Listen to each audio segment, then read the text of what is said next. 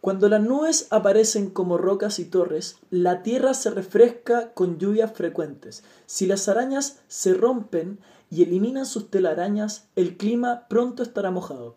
Se podrían conceder climas estables si las almas permanecen abiertas a encuentros palmeados.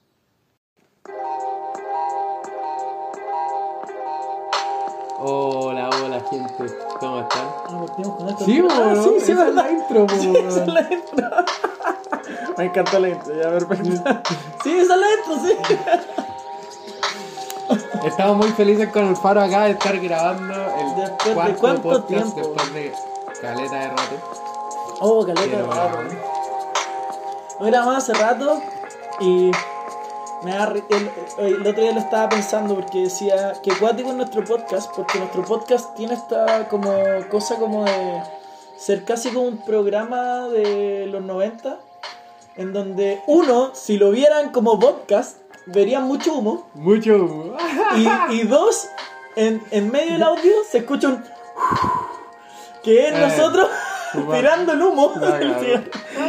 Lo cual no habla muy bien de nosotros. No, vaya, para nada. vaya. Es que además que es como durante todo el podcast, no es como onda 10 minutos Claro. que hayamos estado jugando, no, no, weón.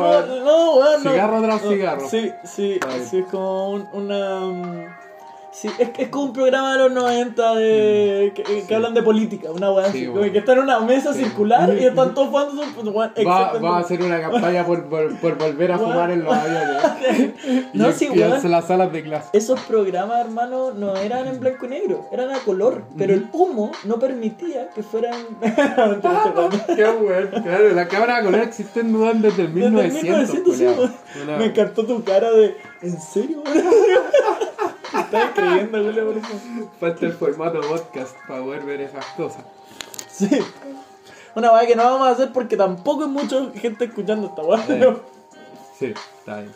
Pero gracias a la gente que escucha este A podcast. las nueve personas que nos escuchan. Sí, weón, la cago, pero Muchas muchas, gracias, porque esperamos también que es- este formato que estamos ordenando ahora eh, llegue a una mejor situación y que por lo Sí. menos lo empiecen a escuchar. Ahora igual van a pasar por el primero, el segundo y van a decir la weá mala y no va a pasar el próximo. Pero esperemos, que, esperemos que lo escuchen de atrás para No, adelante. weá pero así. ya, ya una vez que podamos tener como varios capítulos y todo, ya ahí la gente escuchará el último, no. Supongamos. Espera- supongamos, sí. Esperando que, que Sí. no sean tan obsesionados. Sí, por favor. No, está bien. Bien, No, bien. pero, pero eso, así que en verdad, bueno, eh, presentemos bien el podcast. pues. Bueno, somos pues, al lote, Sí, bo, podcast al lote. un podcast que anteriormente había nacido por un estudio que falló. al igual Eh. como nuestras aspiraciones por hacer un podcast. Puta amigo, que son difíciles los 20 a 25 años, weón. Es difícil, Es difícil. no sé, weón. Nosotros somos tan al lote para nuestra weá como el mismo podcast. Por algo se llama así la weá. Bueno, está bien. Pero, Bueno, bienvenidos. te vas a introducir para amiguete. Ah, vamos, ya. Sí, pues, man. Acá estoy con mi amigo Faro. Él es profesional eh, en el arte de mezclar cemento con agua. Eh, estuvo trabajando de años en la construcción. Y nada, pues. eh, ahora le gusta hacer lo mismo, pero para otras cosas. No se entendió nada. Nada. Es que no se me ocurrió nada que decir a mí. Nada, eh. Ya, podemos dejar ese intro mal ahí y pico Sí, y olvidarla. yo- yo- Eh, sí, Gracias. sí, sí. Gracias. Vo- Voy yo, voy yo. Bueno, eh, acá está. Bueno, ¿dijiste mi nombre primero? Dije Faro. Ah, perfecto, ya. Sí, sí. perfecto. Ya, entonces, bueno, y aquí les presento a Vicente Aldunate del Sagrado Corazón. Oye, no es mi apellido esa weá, culiao. Aldunate. Respeta la orden por perdón, perdón, ¿Cómo era la weá? Vicente del Sagrado Sagrado Corazón, Aldunate Infante. Esa es la- Gracias, Aldunate gracias. Infante. Eh, ¿sabes qué? Hemos grabado tantas veces esas intros solamente porque me equivoco por el nombre, porque no me equivoco. Está bien. Eh, él es experto en eh, flores eh, sintéticas. Él diseña flores sintéticas. Y eh, hace dos meses también se empezó a ser especialista en eh, botones. botones, en, en, pero en poner botones, no en hacer botones. No, Claro. no, no, no es tan, no es tan bueno para la wea, pero, pero por lo menos pone botones en chaquetas. Y bueno, si necesitan a alguien para que les ponga botones en las chaquetas y que se lo ponga, bueno, el bicho. Oye, el, está el- el ahí. bicho culiado muerto que mencionaste, amigo, weón. Bueno, es que creo que esa es cosa que tenemos que hacer como en la intro. Y, y, y- y lo digo aquí ah, en vivo. Yo creo que en vivo. lo, lo digo aquí en el podcast que creo que es súper importante que, que, que digamos cosas que ya murieron. Como, bueno, eh, eh, eh, Claro. Claro. Hace mantequilla con los pies. Claro. así, weón. Claro, O sea, weón. no, es vino, vino. re- reciba gente en los ascensores. Una weá así. Una weá que- ¿Qué mierda es esa weá? La weá, weón. Ya, no sé, eso. Ah, Eh, bien, pues. Pero bueno, para introducir intro, a la gracias, gente. Gracias, me gustó mi oficio. Sí. Qué amigo, qué buen amigo. Son nuestros seres frustrados. La cagó. Oye, eh, introduzcamos a la gente este podcast. Salió de nosotros que hacía, teníamos un estudio de diseño en su momento y nos pusimos a, a trabajar harto y pasar hartas noches trabajando haciendo planos, renders, etc. Y con eso nos dimos cuenta de que eh, hablábamos mucha estupidez en conjunto y dijimos, ¿sabéis por qué no hacemos un podcast un día? Porque escuchamos podcast y deberíamos hacerlo. Sí. Y aquí estamos. Ya que estamos haciendo el cuarto capítulo, que cuarto Después de capítulo como de- un semestre, culiado. nos peleamos, casi nos separamos, después nos dimos el amor de nuevo y volvimos de nuevo en toda- Gloria y majestad. Gloria y majestad, Eso, gracias por muy decirlo, amigo. De, de nada, de nada. Que vos leís la Biblia, po, vos Sí, vos, todo el día ahí profesando, ¿verdad? Claro. Sí, vos, Vicente, el Sí, Sagrado. Corazón, Sí, alguna vez vos, voy a, me, me paro ahí en la plaza de armas, weón. Con unos harapos a monedas mientras profeso la palabra de Jesucristo. Oh, con unos buclets culiados, Eso, eso, es como- impreso en CMYK, weón. Ay, qué Oh. Pero bueno, este podcast es un podcast de diseño, Sí. en donde también hablamos de variopinto de cosas. Y tiramos pero talla. tiramos talla, hablamos de estupideces, contamos un poco también historias de nosotros, pero ahora quisimos enfocarnos un poco más al diseño y también tirar nuestras tallas, pero a ver, este capítulo por Sí. primera vez tiene un orden lógico del Sí. diseño. Y estamos probando un, un orden nuevo, ¿cierto? Sí. Y, O sea, lo- un orden nuevo, amigo, no teníamos orden. No, pero esa es la wea. Esa es la wea. Eh, como lo enfocamos más hacia, más hacia el diseño y a que todos nuestros temas puedan llevar a una conversación de diseño o, de- o Exacto. que tenga relación con eso. Así que Bueno. estamos ahora haciendo nuestra intro. Que bueno, eh, no sabemos cómo va a ir el podcast. así que eh, yo les voy a decir que está buenísimo. Está buenísimo. Buena amigo. Se salió muy toda morir, pero. Está buenísimo. Oye, pero fuera de eso, eh, pregunta. Eh, ¿Cómo te ha ido, amigo? Antes de que ¿Cómo? partamos con todo esto, ¿cómo te ha ido? hablar de cada. ¿sí? Bien, bien, me, me ha ido bien. He estado como. No sé, con pocas cositas que hacer, en verdad. Ya. Entonces he estado como bien relajado, igual. Estoy empezando el taller de título. Y también, no sé, como que. Mentalmente he estado como en un lugar medio extraño, entonces estoy yendo al psicólogo, ¿cachai? Y nada, pues ahí como mejorando cada día. pues. Y sí, y tratando de sacarse los malos hábitos, ¿cachai? Como que he estado con malos horarios de sueño, Perfecto. despertándome tarde, como que no, no he estado siendo una persona muy productiva en ese Claro. sentido. Entonces, Igual, igual lo encuentro chistoso porque igual me estoy diciendo que te está yendo muy bien. Estoy yendo psicólogo. no, no, no, no, en verdad, fuera de todo. Que, que es, eso es que te está yendo bien. Yo, yo diría que la salud mental es que bien. Que, Sí. que te estés preocupando de ti, que estés conociendo. Mm. ¿Cómo te fue en tu primera sesión con el psicólogo? Ah, bien. ¿Bien? Qué buena pregunta, la cagó. ¿Sí? Eh, no, me fue bien. A ver, en verdad fue más como una intro, quizás. Como que me preguntó algunas cosas para conocerme, me preguntó sobre mi familia. Yo ¿Sabes les ¿Cuántos botones ponía al día? Claro, le mostraba los dedos hechos mierda con todas las agujas clavadas, weón. Le decía, mírala, weón. Por esto estoy viniendo al psicólogo, weón. La weá. Claro. No, eh, no sé, le estuve contando un poco por qué necesitaba la obra, ¿cachai? Y todo.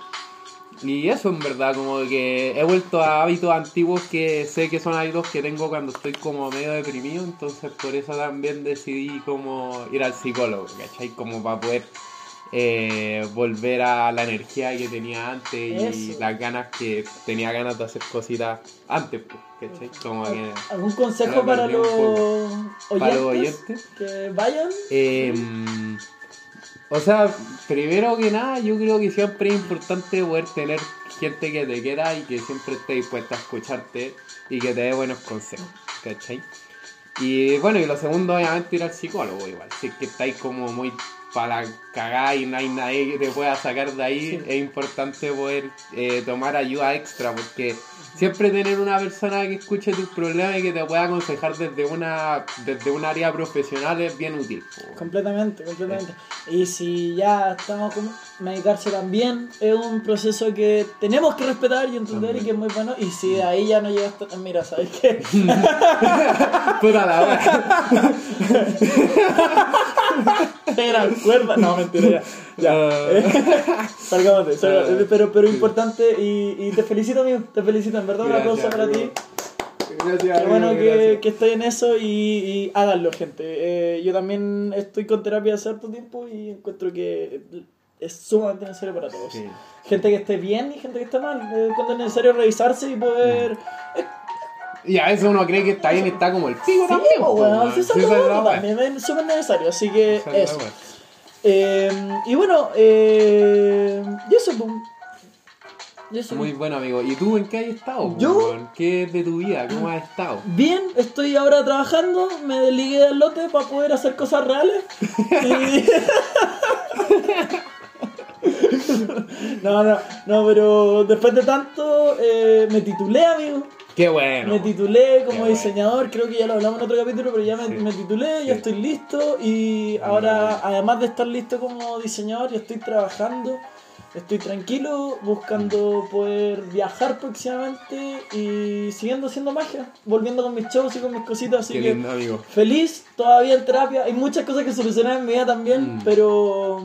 Pero vamos bien. Y feliz por volver de nuevo al podcast porque en verdad que anhelaba mucho estos momentos de amistad y hablar y eh, decir estupideces, etcétera, así que bacán. Y muchas gracias a ustedes, gente que está escuchando en este momento el podcast, porque se viene bueno.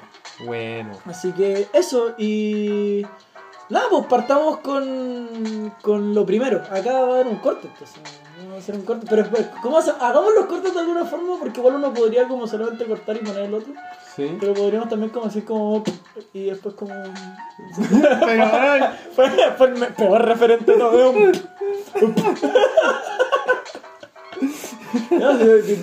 Es que abarca por qué lo mencionáis ahora, weón. Esa weá ya estar posteada. Oye, está súper organizado el podcast, weón. Puta la weá organizada, weón.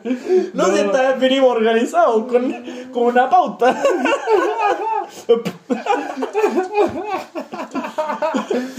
Oh, Eh, no, yo. te- tema 1. No, sí. No, pero Para- amigos, los temas se introducen con una pregunta. O Ah. empezando a contar algo. Yo, por ejemplo, amigo, ¿Ya? la otra vez me pasó una weá muy cuática que nunca me había pasado. ¡Wow! Sí. ¿Cuánto es la próxima sesión?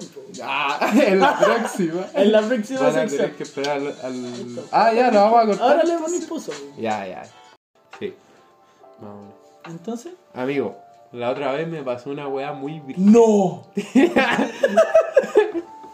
Es que esa reacción culiada, weón.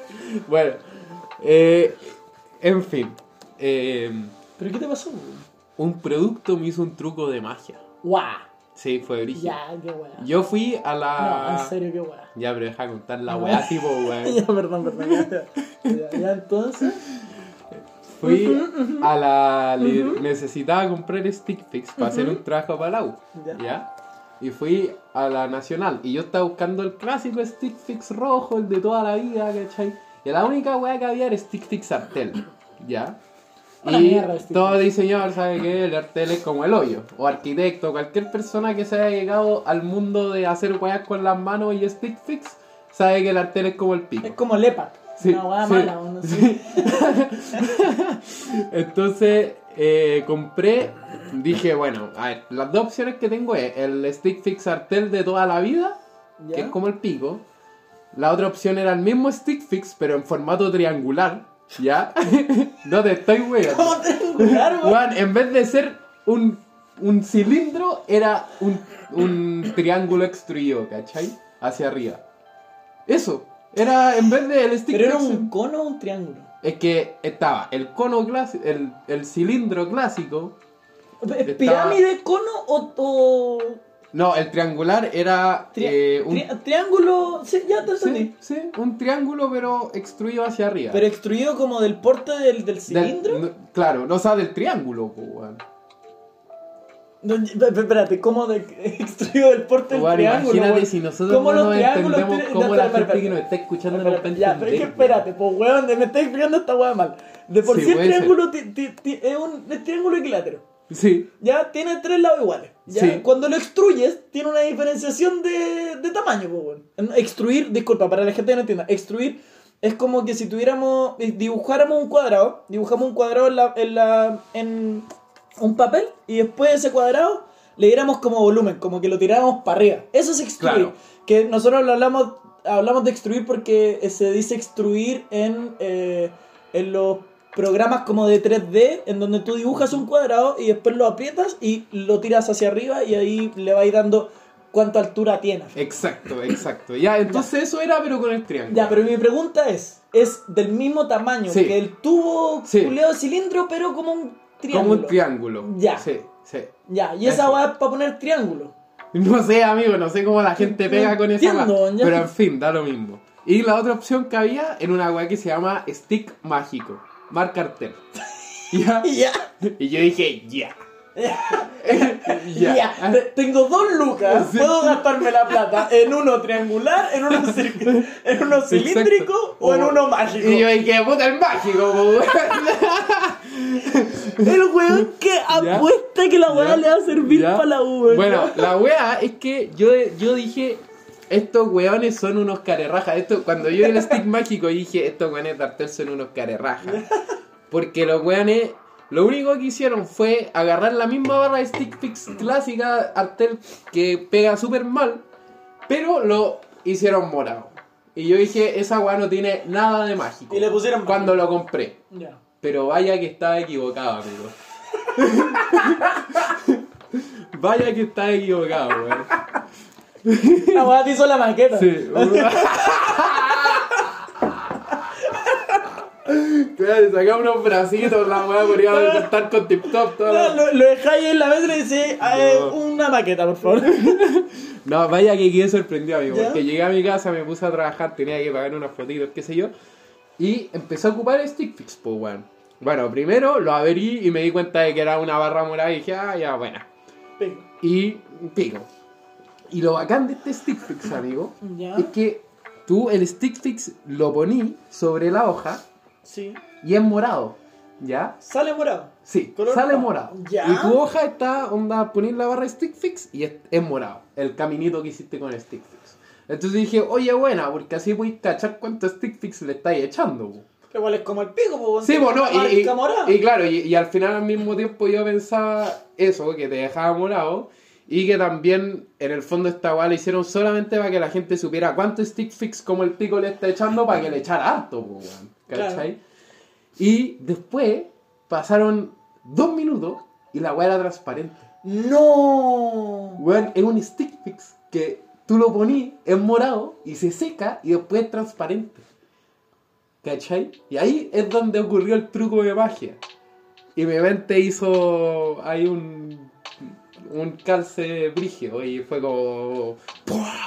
Y ahí te pusiste a dibujar picos como loco. Eso mismo. Después desapareciste en toda la No, pared. así. no, lo, lo- lo otro bacán que también fue parte del truco es que cuando yo, yo soy súper sucio para trabajar con stick fix Sí. porque siempre le echo caleta de stick fix a la weá porque si no se pegan bien puta es una paja entonces especialmente con stick fix Artel que en el fondo seguía pegando igual de mal solamente que era morado eso sí lo pude comprobar bien y me di cuenta de que después cuando tú tenías el truco como el pico. en todo caso, cuando tú tengáis como estas motitas de stick fix que te quedan como pegados, como típico, que te queda como el pegoteo como Sí. sobre la weá. Tú, en vez de tratar de sacarlo con la goma y que después se ensucie la hoja y que quede como el polvo pegado. Dame dos segundos. ¿Quién hace fix. eso? A mí me pasa esa weá siempre. Es que no tenéis que borrarlo con la goma, pues bueno, esa weá no se hace. Bueno, da lo mismo. o con el dedo, que tratáis de sacarlo Sí, con pero el dedo. te no- limpias el dedo no después lo haces, pues weón. Ya, vos, pero la weá es que este stick fix se salía excelentemente bien con el dedo, pues, weón. Como que le ibas, le ibas pasando el dedo Ah, rápidamente y se iba haciendo una, un, sí, un- una, una bolita. Y tú sacáis la bolita de la hoja nomás. Y queda despegado todo. Y no Oh, queda pegajoso ni nada. Buen producto, weón. A Eso. comprar entonces el Sí. stick fix mágico. Sí, O sea, sigue pegando da- igual como el pico, como el stick fix arte clásico. Entonces- pero en morado entonces ahí cuánto le echáis. O sea, tu sí, tema de sí. conversación hoy día que trajiste a la mesa Sí. era una promoción a una stick fix Artel. No, no sé si una promoción, compren la weá, el stick fix ujo, el stick fix rojo clásico, esos son mucho mejores. Pero ninguno te muestra cuánto tenés que echar. Exacto, esa es la weá, weón. Ahí está el truco, amigo. No, pero qué buena, weón. Lo encontré a la raja y, y me gusta que tenga eso de pegamento universal, weón. Que el pegamento universal es la raja. Yo me acuerdo cuando Mm. entré a la U que me dijeron compra pegamento universal para hacer la weá. Yo no entendía que chucha era el pegamento universal porque para mí el único pegamento que existía era la cola fría y o, la, Eh. o la silicona líquida, ¿cachai? Claro, claro. Porque era un Clásico. ignorante culiado en, el colegio. Y hoy en día también, pero un poquito Un menos. poco. La cosa es que, claro, pues, cuando pegué la weá y me quedaba, hice lo típico que hago es como limpiarme el dedo y después tratar de pasarle con el dedo.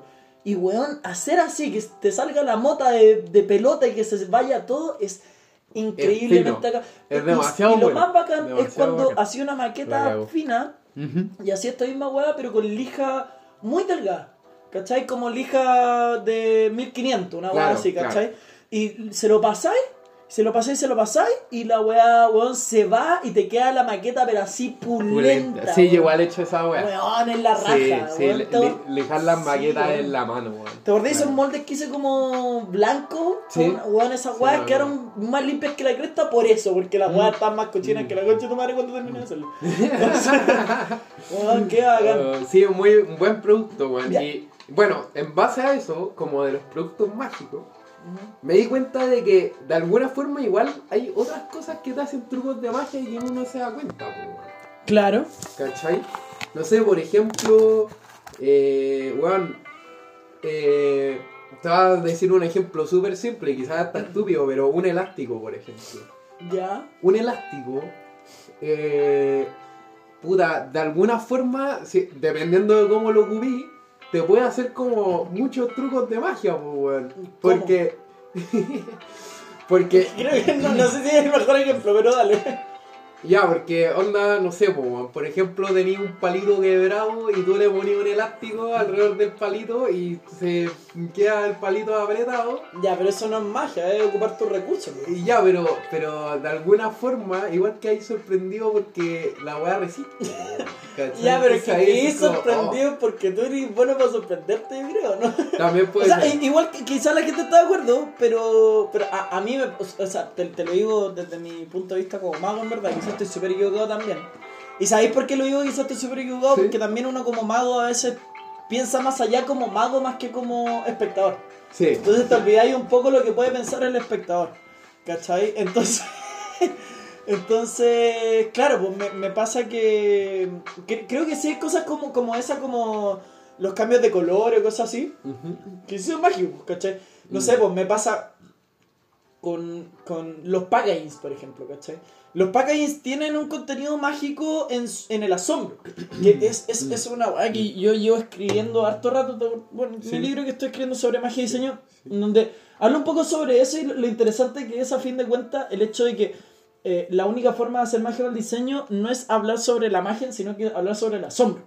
¿Cachai? Sobre cómo Claro. cosas las cuales no te las imaginas eh, aparecen con asombro, pero entiendes cómo funcionan, ¿cachai? Sí. La, la magia, a fin de cuentas, por, por eso no se le dice magia directamente a lo que se haga con el diseño, porque hay que entender lo que pasa con el diseño, porque Sí. si no la weá es arte de magia la gente va a terminar ocupando la weá sin saber su sistema y puede romperlo, ¿cachai? Sí. Entonces, eh, por ejemplo, un packaging. Ya, pero que tú estás comparando ahí un truco con la magia. No, no, no, ¿O porque, no? no? porque, porque lo digo lo digo desde el sentido, por ejemplo, el stick fix es un muy buen ejemplo sobre lo que estamos hablando sobre el asombro y el diseño, porque el stick fix lo que hace es que, uno, te ayuda a poder saber cómo poner las huevas, ¿cachai? Es funcional en ese sentido. La forma también, porque tiene una forma que te permite poder poner de mejor forma el stick fix, etcétera. Y también la forma desde el color, porque el color te señala cuánto estáis poniendo, etcétera. Claro. Pero además viene este, este, este plus, ¿cachai? Que es la magia, Sí. la cual te genera un asombro, Claro. Pero que además no solamente te genera un asombro, no es como, oh, conche tu madre, desapareció, sino como que tú entiendes que es un químico que viene con algo, entonces tú desde ahí, al entenderlo, no solamente se te hace más fácil, sino que el uso se hace de mejor forma. Entonces tú Claro, ahora, Porque lo ¿cachai? comprendí. Claro, entonces al comprenderlo tú decís, ah, perfecto, entonces si puedo poner un poco más pastelado, porque sé que al ponerlo pastelado no va a quedar marcado el morado, Claro. ¿cachai? Claro. Entonces, y así vais jugando. Entonces, el asombro, que a fin de cuentas es el plus del diseño, te permite entenderlo. Como el ejemplo que, que doy siempre es como el de la silla eh, reclinable, ¿no? ¿está bien dicho? Que se sube y se baja, Sí, sí. ¿ya? O sea, reclinaciones hacia atrás. Ah, ya, no, Sí. pero estas sillas que Con se- altura ajustable. con altura ajustable, eso, gracias. Entonces, que claro, pues tú, tú tenés la silla, la forma de la silla, el concepto, la función y todo, pero además de eso, veis que hay un botoncito, lo apretáis y la weá se baja. Entonces, oh, conche tu madre, la weá se bajó. Después te levantáis, lo volví a apretar y la Claro. weá se sube. Claro. Entonces, ah, claro, la weá se sube y se baja. Claro. Entonces, ese asombro. Y después lo haces 250 veces y se Claro. termina piteando la A eso voy, po, a eso voy. Mm. po. Si, si la weá, si la weá estuviera integrada en nuestras cabezas, nosotros estaríamos eso- eh, haciendo eso. Pero el asombro lo que hace es que ajusta la comunicación del diseño enfrente a la persona. Eso es lo que te quiero decir, ¿cachai? Sí, que a fin de cuentas, ese asombro, esa magia te explica de mejor manera cómo funciona. ¿Por qué lo digo? Porque hay muchos diseños los cuales no logran comunicar eh, visualmente o estéticamente, etcétera, lo que, lo que tiene que hacer la persona. Entonces, si no está este asombro, la comunicación es tan vaga que a fin de cuentas la persona puede hacer mal las cosas. Como por ejemplo, eh, no sé, po, eh, una abre fácil, ¿cachai? Que tú llegas y, y weón, haces presión y rompes la weá y le haces pico a fin de cuentas Claro. y nunca abriste la weá como debe ser. Claro. ¿Por qué? Porque tenía que haber estado ese punto de asombro en donde la persona aprieta y como, oh, concha tu madre, la weá se abrió así. Ah, perfecto, desde ahora voy a cachar cómo se abre la weá. Interioriza a la, a la persona desde la comunicación del diseño a cómo se hacen las cosas Sí, po. por medio de la magia, ¿cachai? O del asombro en este caso, ¿cachai? Que sería la magia en el punto del que estoy hablando. Y así mismo, Te Podéis como relacionarte de mejor forma con las personas comunicando desde la forma y la función y el concepto, ¿cachai? Sí, se, se entiende. ¿Se entiende? sí, Eh, es- sí. es- ese es como lo que yo estoy estipulando, como que Igual- es necesario como Claro. eh, que, que Claro, la comunicación en del ese- objeto sea clara. En ese sentido, por ejemplo, el stick mágico está súper bien. eh, está está súper bien promocionado a través del packaging. Claro. Porque te dice stick mágico y tú ya sabes que te va a hacer un truco. O eso yo pensaba, yo, yo fui muy pesimista y dije, esta weá es una mierda. No, pero, pero si no Pero es dijeras que me que- terminó haciendo el truco. Obvio, pero también si no dijera Sí. stick fix mágico y dijera solamente stick fix morado, Claro. no lo compré porque es morado. Claro. Pero no. cuando dice mágico te está hablando sobre que hay algo diferente en stick. Y que algo, algún asombro vaya a tener al ocuparlo. Claro, entonces me entendía, Claro. a fin de cuentas, lo, lo que estipulo en esto sobre la magia y el diseño es que la magia es un, un muy buen comunicador de los objetos Mm. para poder relacionarse las personas con ellos, ¿cachai? Como por ejemplo las cafeteras italianas. weón. Claro, Eso es un buen ejemplo igual, Sí. ¿no? Porque tú ponías el café abajo con el agua claro. y después esa agua se empieza a hervir y a evaporar hacia arriba y termináis generando en la segunda cámara, que es la cámara superior, ¿cierto? De la cafetera, un café que tú ni cagando te esperáis que apareciera ahí. Juan, completamente. eh, y puta, y aparece filtrado, ¿cierto? Y hecho, pues, ¿cachai? A través de pura evaporación. Eso igual es un buen otro buen Exacto, y ahí la agua te comunica de que el, Mm. el agua tiene que ir abajo, ¿cachai? Toda la Claro. entonces, y ahí te, te habla, el diseño te termina Claro. hablando. Entonces, por eso es necesario, porque hay muchas cosas las cuales uno ocupa mal día a día, porque no logran comunicar como tal. Como por ejemplo la weá que siempre te he hablado de La, bueno, después vamos a tener una sección sobre cosas que no sabemos cómo Pero utilizar. pues, Podemos hacerla todo igual. Pero yo, no, no, no, pero, pero de ahí vamos con la sección. Pero, pero por ejemplo, la, la que he hablado en algún momento también con, con la mm, con la Powerade de la Gatorade, que tiene estos pitutitos, ¿cachai? Sí. Que la gente la agarra con la mano, po. Sí, po. Y no, po, porque el pituto tiene la forma para que tú pongas los dientes, ¿cachai? Entonces tú muerdes con los dientes la weá y lo tiráis hacia arriba, Claro. ¿cachai? Entonces, y la gente dice, pero ¿cómo te vas a echar los dientes? No, pues la weá está diseñada para que tú podáis posar los dientes y tirarla para arriba, ¿cachai? Claro. ¿Por qué? Porque obviamente, weón, estáis trotando sudado para el pico y no vais a levantar la weá con el sudor de tu mano, ¿cachai? Salada la Gatorade, Claro, va a ser po. asquerosa, pues, ¿cachai? Entonces la idea es que tú no tengas que exponerte en ese sentido, porque también hay gente que son ciclistas, que están en esa weá y bueno. Entonces la Claro. idea es no exponerte en eso y solamente con tus dientes. Entonces, a fin de cuentas es eso, como el diseño tiene que de alguna forma comunicar de la forma más certera con las personas y de la forma más amigable. Y una de las mejores formas es desde el asombro, cuando la persona Mm. se asombra y encuentra que hay algo nuevo que descubrió y que puede seguir haciendo y que lo encuentra interesante. Y desde ahí es mucho más potente, ¿cachai? El diseño. Sí, te cacho. Claro, y, y al final siento que esa capacidad de asombro tampoco se da mucho, como en el diseño. Creo que ahora igual se ha movido como algo mucho más eh, simplista quizá y que en el fondo el usuario sabe instantáneamente que es todo lo que va a pasar con el diseño, pero al mismo tiempo pierde toda esa capacidad de asombro gracias a que gracias a que ya sabéis cómo ocuparlo realmente, weón. Ya, qué bueno eso que acabáis de decir. Tuvimos un cortecito. Pero qué bueno eso que acabáis de decir porque lo encuentro muy cierto y yo creo que es por la depolarización del diseño. Mira, ¿Cachai? Siento que se ha depolarizado el diseño tanto que también los mismos diseñadores creen que no es necesario explicar ciertas cosas. ¿Cachai?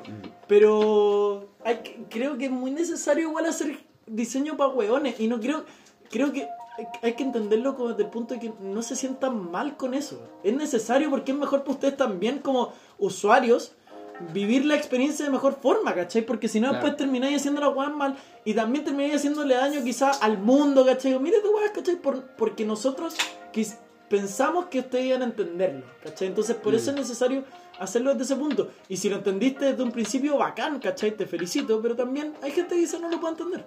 claro. ¿Cachai? es- es y creo que eso, eso es, co- es casi como la misma conexión. Lo voy a volver a conectar con la magia. Como desde el punto de, que la gente como que se siente mal porque, le hacen magia porque piensan que lo están haciendo Weones, ¿cachai? mm. Y es como, no, te estoy dando una entretención, te estoy dando un momento rico para poder olvidar ciertas cosas, pasarla bien, ¿cachai? Entonces, es exactamente lo mismo con el diseño. Si te estamos explicando mucho algo, si te estamos poniendo más caleta- instrucciones más que la mierda, es para que hagáis bien la weá, porque al Claro. hacerlo bien también ayudáis a la trazabilidad y al proceso mismo del, del diseño, ¿cachai? Sí, pues es verdad eso. Y, esa weá eh, ahorra tantas cosas y tantos problemas en todo, ¿cachai? Mm. Y Como al final que un diseño se explique a sí mismo inmediatamente. sí, pues weón, y eso termina siendo mucho más holístico para el diseño, Mm. ¿cachai? Es cierto, weón. Puta, el... Vamos, voy a tirar un referente que no conversamos, pero que lo conocemos los dos, que se llama Alessandro Isola. Ese weón, por ejemplo, es muy simplista para sus diseños, o quizás muy minimalista, Weón, no, sé- no, no sé lo diría que es simplista, pero él también hace eso un poco, pues al final es súper intuitivo todas las, las cosas que hace. Él es un diseñador de espacios, que ha hecho cocinas, Sí. links. Weón, hace que varias- que lo hablaste porque lo voy a ocupar como referente. Me toca hacer una charla. Estoy trabajando en una tienda que se llama Pedini, que hace cocina italiana en estos momentos. Y bacán que lo hablaste porque me pidieron hacer una charla para, el, para este sábado. Weón, muy brigio que me habían pedido hacer una charla. Qué bacán. Entonces me toca hacer una charla y, y efectivamente Alessandro tiene, tiene eso. Y Mm. también, ¿sabéis por qué? Porque, weón, es súper difícil hacer que la gente entienda cómo darse en los espacios, pues, weón. Sí, o sea, somos el único país de Chile, ¿cachai? Que Eh, somos el único país de Chile que, weón, eh, metemos las sartenes dentro del horno, ¿cachai? sí, weón. Entonces como Sí, que, divertido. es súper importante entender y el respetar los espacios para que las cosas funcionen de manera correcta. Claro. Entonces sí, si de por sí la gente por conducta, porque las personas se, se relacionen se Está dentro de la cultura forma, al final. Dentro igual. de las culturas, Sí, ¿cachai? sí. Hacen otras cosas, Ujú. uno tiene que tratar de comunicar de otra forma, como el weón que hizo la cuestión del pescado de hierro. Sí, pues, weón. Que el Sí, weón lo que quería, que, que un, diseñador, que el weón lo que quería hacer era eh, as- eh, ser, eh, meter, el, se dio cuenta Porque- que había un lugar, una poblas, un pueblo en, en una parte del mundo en donde estaba muriendo mucha gente por falta de hierro y con problemas cardíacos, ¿cachai? Entonces el weón se dio cuenta que la solución era venderles o regalarles en verdad a esas personas una, un como un cuadrito de hierro, una- una- un ladrillo de hierro Claro. chiquitito, el cual se metía dentro de la comida. Entonces los buenos cocinaban con eso y les proporcionaban el hierro día a día. ¿Cachai? Sí. Porque ellos en su Pero no cocinaban eso. el cuadradito de hierro tenía forma de pescado, po. No. ¿O no? Espérate, pues es algo ahí. Ah, ya, ya, sí, ya, perdón, perdón. El cuadradito de hierro era un cuadrado solamente. Sí. Entonces la gente como que no se sintió culturalmente cómoda y no les comunicaba lo que tenían que hacer. Aunque hubieran instrucciones no las leían. Entonces como el diseño no lo comunicaba, las personas a fin de cuentas lo que terminaban haciendo era ocupar el cuadro de hierro para cualquier guapo. Entonces llegaron, igual, el weón tomaba fotos de las weas que hacían y la gente lo ponía como eh, porta pa- eh, pisa papeles, ¿cachai? Lo ponían abajo de la mesa para que la mesa no se moviera, ¿cachai? Mm. Claro. Entonces, weón, la gente lo ocupó para cualquier wea menos para, para el uso real. Entonces lo que hizo este weón, se puso a estudiar al- al- a la cultura de este lugar y se dio cuenta que en esa cultura esas personas veneraban mucho a los peces, a un pez en específico. Por, y es más, como que pescaban y todo, pero no pescaban este pez porque este pez como que les daba eh, abundancia, etcétera, etcétera. Entonces, lo que hizo este weón fue que talló el... No lo talló, hizo un molde de Claro, hierro, en verdad. Está medio difícil Sí, eso, bien amigo. difícil. No, pero, pero hizo un molde de hierro de eh, pescado, ¿cachai? Mm, Y mm. del mismo pescado culiao que estamos hablando. Entonces el weón empezó a hacer exactamente lo mismo, a regalarse a las personas con el pescado y les dijo, esto métanlo en la comida para la suerte. ¿Cachai? Para que les dé suerte cada Claro. día. Y la gente empezó a hacerlo y desde ahí empezó a bajar la tasa de mortalidad de las personas por eso, ¿cachai? Que y el estudio es bien interesante porque te das cuenta que a fin de cuentas, Mm. el que el diseño comunique puede entregar mucho más allá de lo que realmente uno quiere, ¿cachai? Como que Sí. Sí, te cacho. eso es lo Te importante, cacho. el comunicar. Qué buena, weón. Sí, qué gran ejemplo está, amigo. El- sí, pues al final, como el diseño perfecto es ese que se puede ocupar sin instrucciones, pues, weón. ¿Cierto? Exacto. Como al final, mientras más intuitivo sea, es mejor y menos tiempo le toma al usuario, no sé, armar el mueble o, weón, en este caso, cocinar con hierro. Claro. Eh, o no sé, ponte, también había otro ejemplo muy bueno, que era, no tampoco me acuerdo el nombre del diseñador, pero él quería hacer eh, un testeo de enfermedades en la sangre para, para una comunidad en África que tenía hartos problemas con, em, con una enfermedad en específico que no me acuerdo cuál era, pero lo importante es que en el plasma de la sangre las células de esa enfermedad eran más pesadas que las el plasma, los lóbulos blancos y los rojos de la sangre, ¿cachai? Entonces, este compadre lo que hizo para Señora poder hablando sobre. sobre biología, bueno, está bien, sí, hay que meterse en todas las áreas. Claro. Eh, entonces lo que hizo este weón era. Eh, dijo, puedo ocupar la fuerza centrífuga para poder separar la sangre y ver si las personas tienen el virus en vez de hacer un testeo con un doctor o con un laboratorio que era mucho más caro. Entonces lo que él hizo era un run run en donde lo- los compadres metían su sangre y podían darles vueltas, ¿cierto? Y al final a través de la fuerza centrífuga podían separar su sangre y ver si efectivamente tenían la enfermedad o no. Claro. Ha- Hablemoslo de la forma para que la gente lo pueda entender. Eh, un proyecto que. Un proyecto Index, si no me equivoco. Que aparece. Este, este- este personaje tampoco me acuerdo quién es, pero. Que claro, que a fin de cuentas son elásticos con una, un circulito de, de papel. Claro. Que lo que hacen es que lo, lo giran, lo giran, lo giran y después como que van ex- extendiéndolo y desextendiéndolo. Claro, no sé cómo claro, sí. Entonces lo, van extendiéndolo así y va girando el, el- el- la pipeta en donde tiene la sangre. Y eso puede generar la mezcla como ya... O sea, la separación, digamos. Claro, ¿por qué? Porque Claro. lo otro es llevarlo a un laboratorio y que hay una máquina que la va girando, ¿cachai? Sí, Entonces, pero acá era una forma más artesanal para llegar a un lugar en donde realmente no estaban Mm. estos laboratorios, entonces poder hacerlo de forma más efectiva. Sí, Claro, y- Muy, interesante. Hermoso. Muy Pero qué Sí. lo que, a lo que llegó tu Stick Fix, la cagó, yo sabía que era buen tema, amigo. Sí, weón. Sí, weón, es muy interesante esa weá. Y, y no sé, también em, como que encuentro que agarrar siempre algo de la cultura y poder convertirlo en un diseño o en un símbolo de tu diseño es también súper importante. Como la weá del pescado que tú decías al final las, las culturas eh, que quizás están más, eh, más, des- más descomunicadas del resto del mundo, tienen ciertas tradiciones que te pueden servir para poder eh, tomarla y convertirla a tu diseño, eh, pero tenéis que empezar a pensar de otra forma.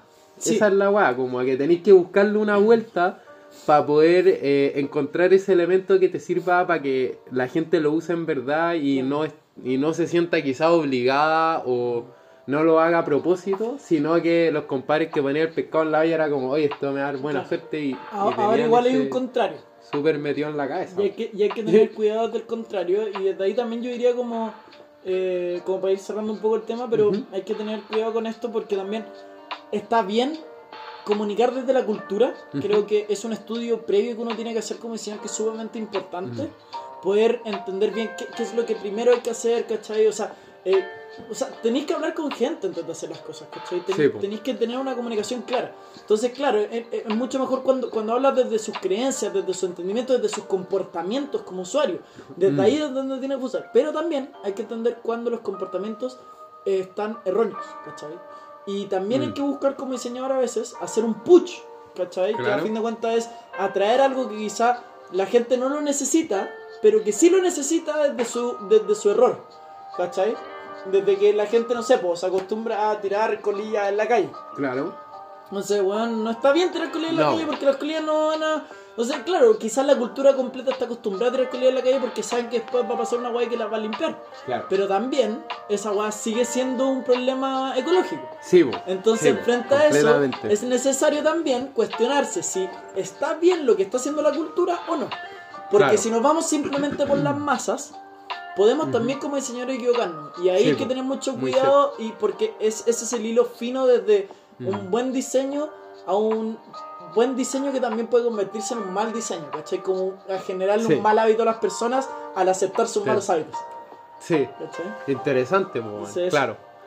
Claro, Pero- como en vez de hacer como la colilla biodegradable, puta, escribía en la colilla, oye, bota esta weá en un basurero. Claro, No sé, tratar que la gente no fume, ¿cachai? Claro, también.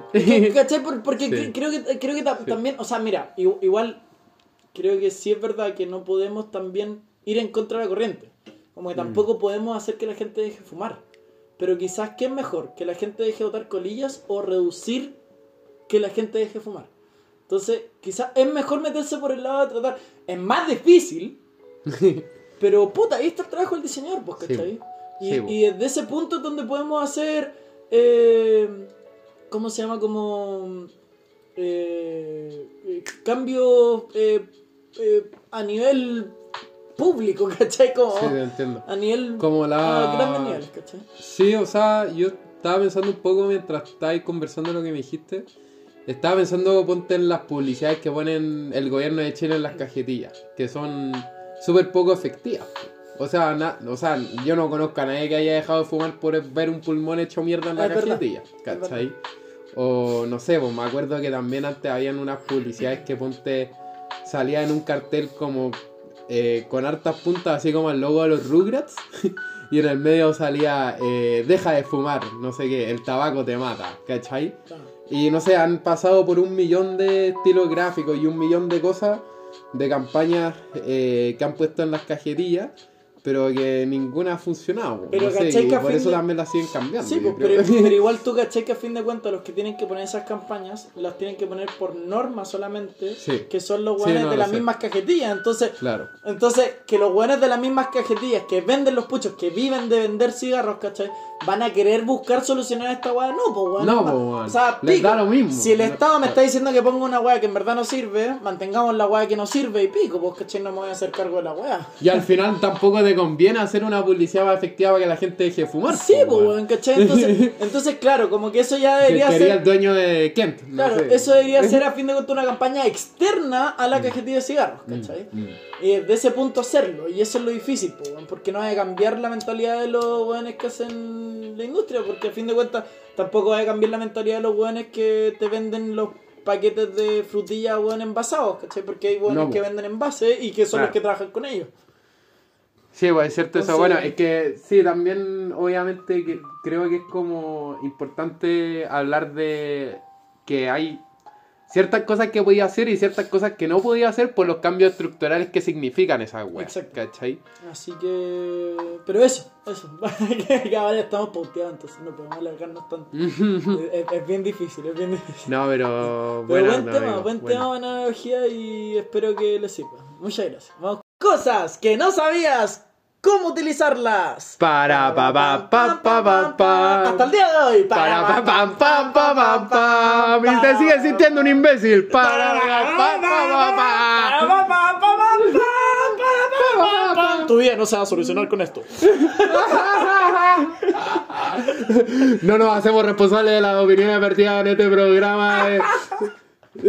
Son puramente exclusiva responsabilidad de las personas que lo emiten y no del programa en sí. Ah, ya. Eso, gracias. El disclaimer. Vuelvo con el lo-fi, ¿sí? Sí, sí, ahora sí, ya vi. Entonces, cosa número uno. Amigo, tú tenés la tuya, ¿cierto? El, la Shure, después, ¿viste con la Shure? Sí, sí, sí. Ya. Sí, sí, sí. Sí, sí. Ya, ya, ya, ya, ya. Sí, lo, tengo, lo tengo. Ya, perfecto, ya, lo tengo, ya. Vamos, está pauteado todo ahora, Sí, conchetumare. no, Ya, vamos. Eh, amigo, ¿tú sabes para qué sirve la tapa del Vic y por qué tiene un, un orificio? Eh, sí, pero te voy a decir que no, porque eso es apropiado para la sección.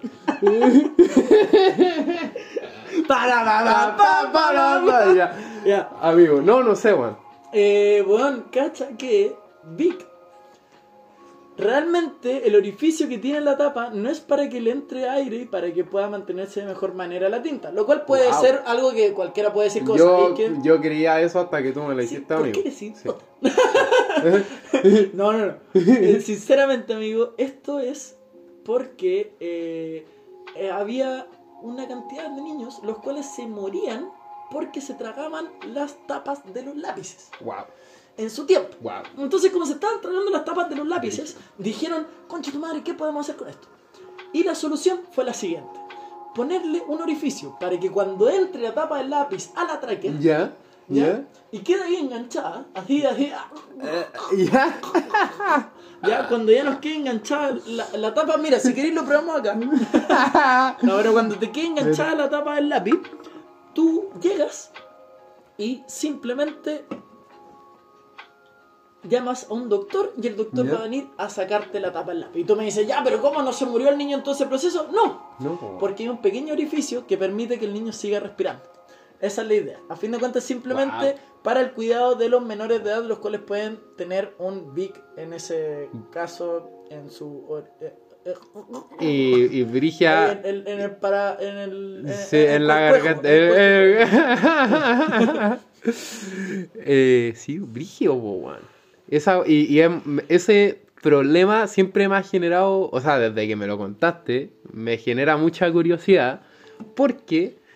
em, nada, Te po, weón, es, es- es weón, algo. te No, no, es, es algo que tiene que haber pasado muchas veces para que quisieran solucionar el problema a nivel industrial, po, weón. Completamente. Se tienen que haber muerto muchos niños con tapas de para poder weón, weón, meterse a Pero si no, no, weón, si lees un poco de historia, amigo, te Ujú. puedes encontrar con que hubo un tiempo en el cual también tuvimos cuarentena de lápices Bic. Wow. Entonces, no, estoy weando, Wow. weón, te estoy weando. Bueno, lo hubiese seguido y te hubiese querido toda la wea. Cuarentena de lápices Bic, amigo. ¿Dónde está la lógica de Igual esta te la creo. Pero a vos te venden Omni Life, po, weón. Puta la wea así, weón. Hola, weón, chistosa, weón. Bueno, eso, eso. Entonces, el- Oye, Brigio, La tapa Brigio. del lápiz eh, tiene ese orificio no porque ayuda a la tinta, ni siquiera la puedes secar un poco más, pero es necesario para que los niños no se traguen a fin de cuentas. Wow. Pero el, el circulito, o sea, esta pelotita que tienen los lápices de, eh, de gel o los lápices de, de, de- ¿Cómo se llama esto? De... ¿Rápido Graph? ¿No? No, no, por el rápido graph no tiene tinta. O sea, o sea, tiene tinta, pero tiene una pelotita. Los lápices... eh, ah, de gel. ¿No? Sí, de gel, pero no se dice de gel. Pues, ¿cómo, cómo se llaman los lápices? Uno dice lápices... Hay lápices de gel y hay lápices... De grafito. La concha de madre, ya, pico. Lápiz de gel y lápiz de tinta. ¿Cómo? ¿El lápiz eh, Vic, tú decís que es un lápiz de gel? No, es de tinta. Ya, bueno, digamos que es de tinta ya.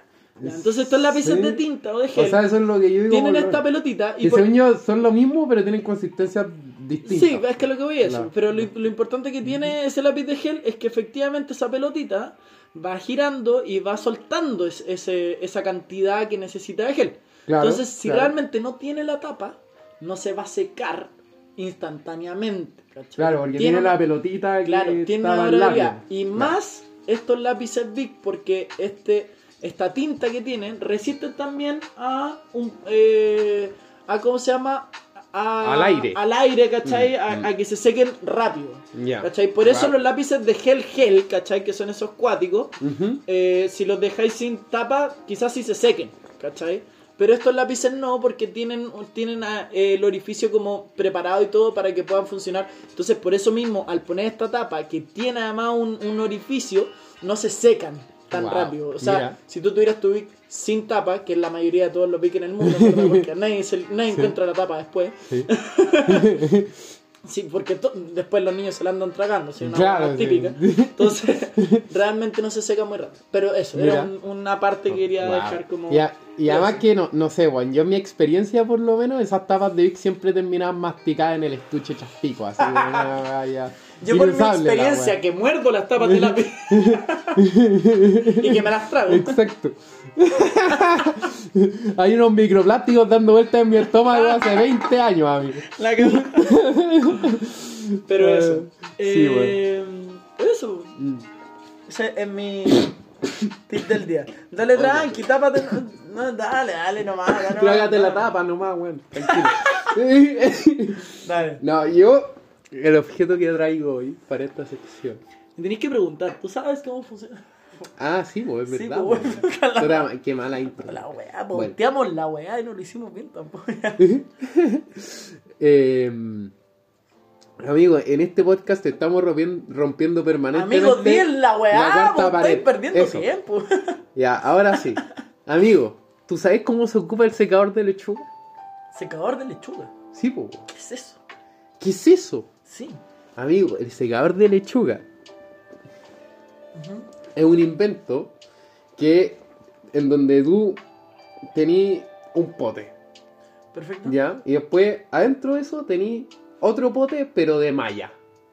Ah, que lo vais girando. Sí, y le ponías una tapa y lo, Y te permite. y lo giráis. Perfecto. Sí, importante, pues, weón. ¿Y cómo Si yo solamente lo giro nomás, pues. Claro, lo giráis, o sea, le ponéis la lechuga y lo giráis y lo secáis. La weá es que hay mucha gente que no sabe ocuparlo o que no sabe para qué sirve. ¿Cachai?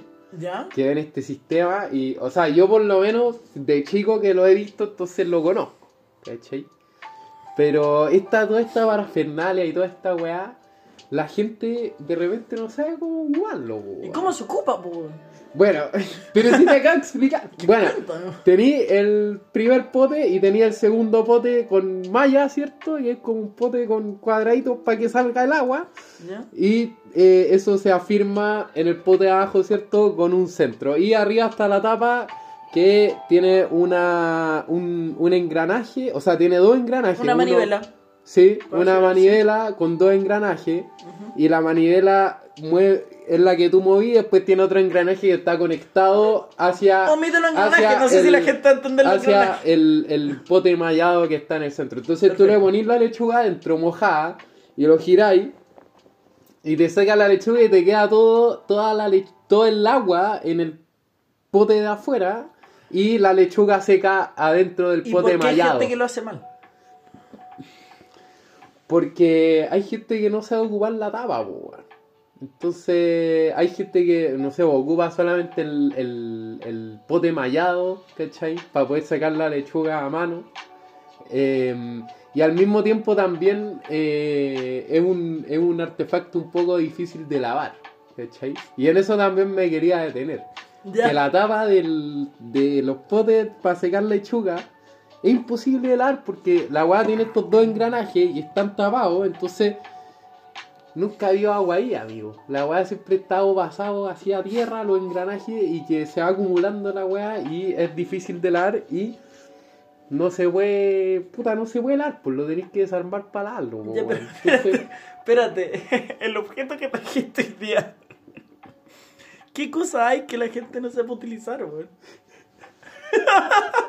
el artefacto en sí, amigo. Pero no entendí cómo no lo Bueno, ocupan bien, po, quizá, weón. quizá es algo muy personal. Como son. Pero entonces tuviste que una este- persona no lo ocupó bien y hoy día dijiste que vamos a decir este. No, más de una persona, weón.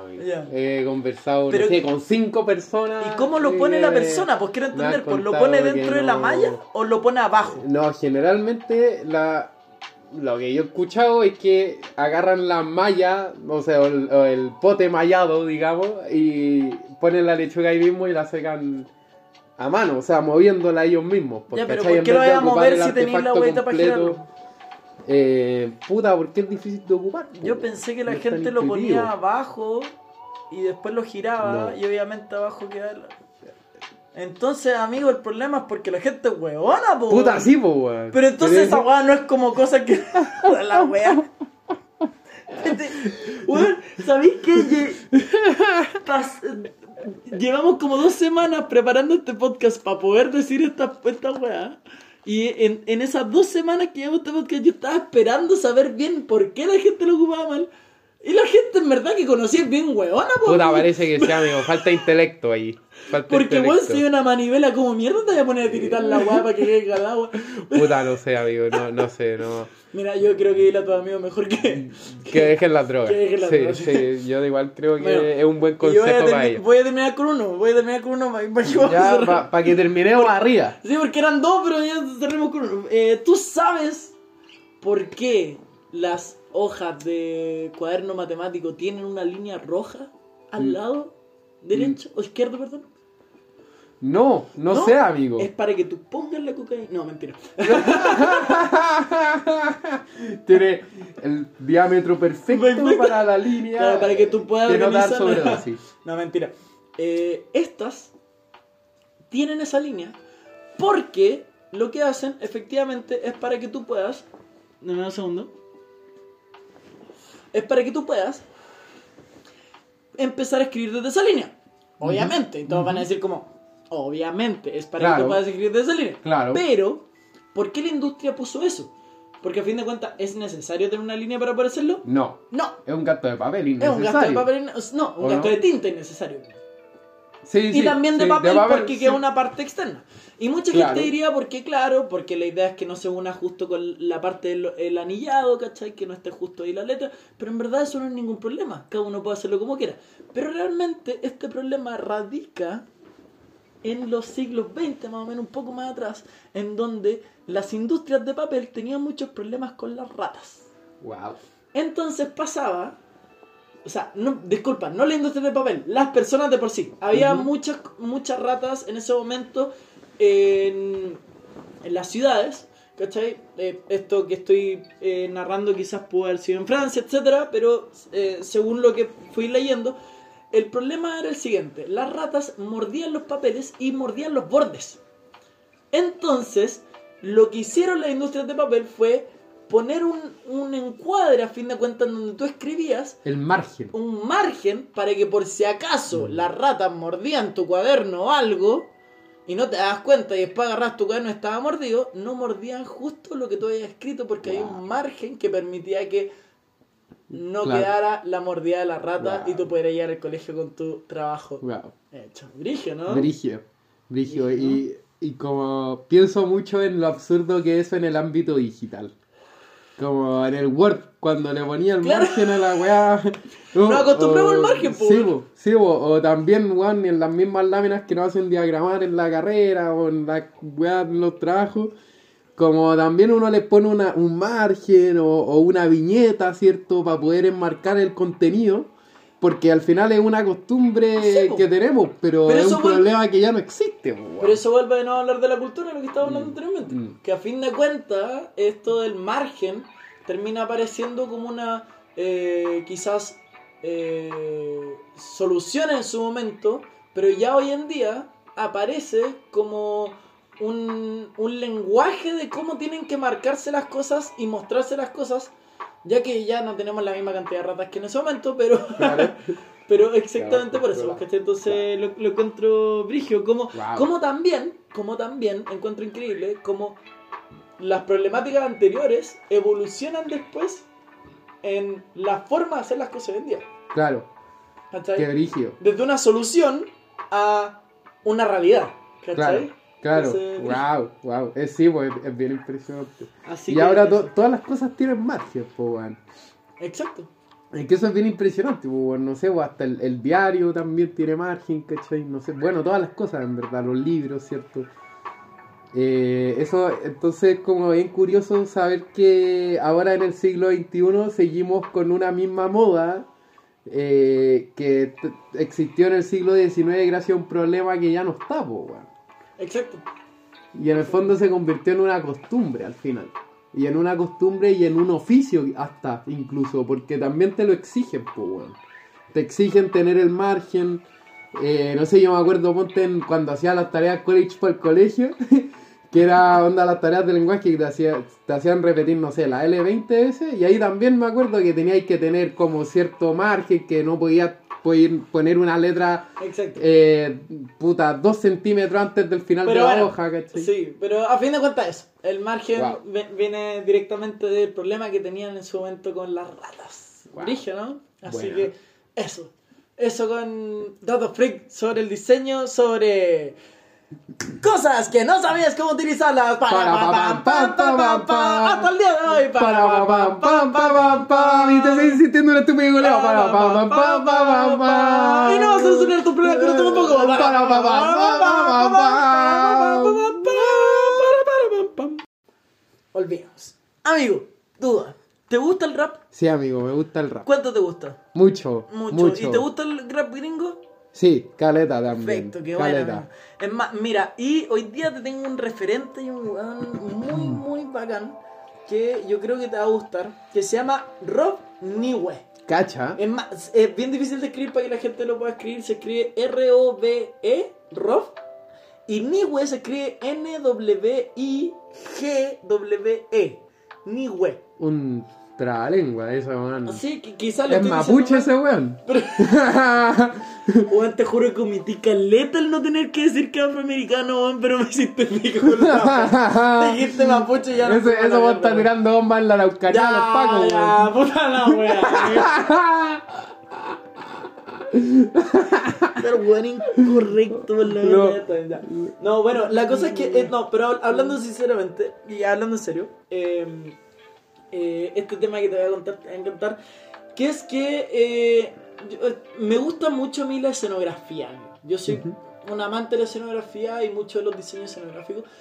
Pero este personaje me enamoró, lo encontré increíble. Y te, te lo quiero mostrar para que lo, para que lo podáis ver y todo. Es más, te lo voy a mostrar aquí mismo, que la gente después pueda como eh, buscarlo. Eh, a Rob Niwe. Eh, Niwe. Espérate, que yo no puedo escribirlo bien porque obviamente no lo tenía preparado antes para poder escribirlo, perdónenme. Pero, pero es que wow, Niwe. me cuesta tanto escribir NW, NW, NW. N, N, N, NW, ahí está la NWIGW, ya. Este personaje es increíble, acaba de empezar a aparecer después del comercial porque no pagamos Oh. YouTube, pido mis disculpas a la gente. Ahora sí, y ahora mira, acá parte una cancioncita de él, pero para que lo pueda ver mi amigo, es un personaje increíble, Rob Niwe, por sus escenografías.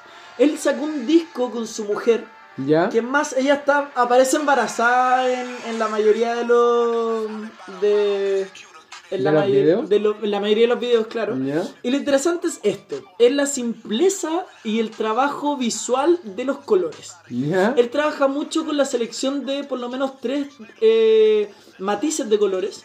¿Ya? Y él lo que va haciendo es que va armando una, escenarios minimalistas, ¿cachai? En base a los colores. En este caso que estamos viendo, en su mayoría siempre es blanco con otro color. Lo cual igual es bien interesante porque te, te muestra un poco este eh, este contraste también como con... de- lo voy a decir como- desde la vista de un diseñador en verdad, pero como este contraste también con, con la vista de- del color de piel de él, ¿cachai? Sí, sí. que, que eh, es afroamericano, entonces tiene este- este, este color negro con el blanco que lo destaca más enfrente a los demás también. Y va jugando co- con, con este e- e- estas interacciones directas, ¿cachai? Y- con los objetos Mm. y es hermoso, hermano. Wow. Estamos hablando de escenarios súper simples para poder hacer videos precisos, ¿cachai? Mm. Lo interesante que tiene yo creo él, uno, es la escenografía minimalista que tiene, dos, la relación con los matices de colores y tres, la iluminación. Es increíble también los juegos que hace iluminación, porque hay un video, por ejemplo, que no es este, que es- este tam- también es increíble lo que va haciendo con los colores, pero, pero hay un video que te lo voy a mostrar que está un poquito más acá abajo, este. Oye, pero qué interesante los contrastes que hace es con los colores. la raja. Y mira- se, se- se ve que la paleta la elige de forma muy sabia. muy sabia. Y este, y esta, y este escenario, o sea, est- esta, este video que te estoy mostrando en este momento, que la gente lo puede buscar ahí, que se llama The Top eh, Niwe It, se llama, donde está su mujer con él rapeando en estos momentos, en su mayoría lo hace.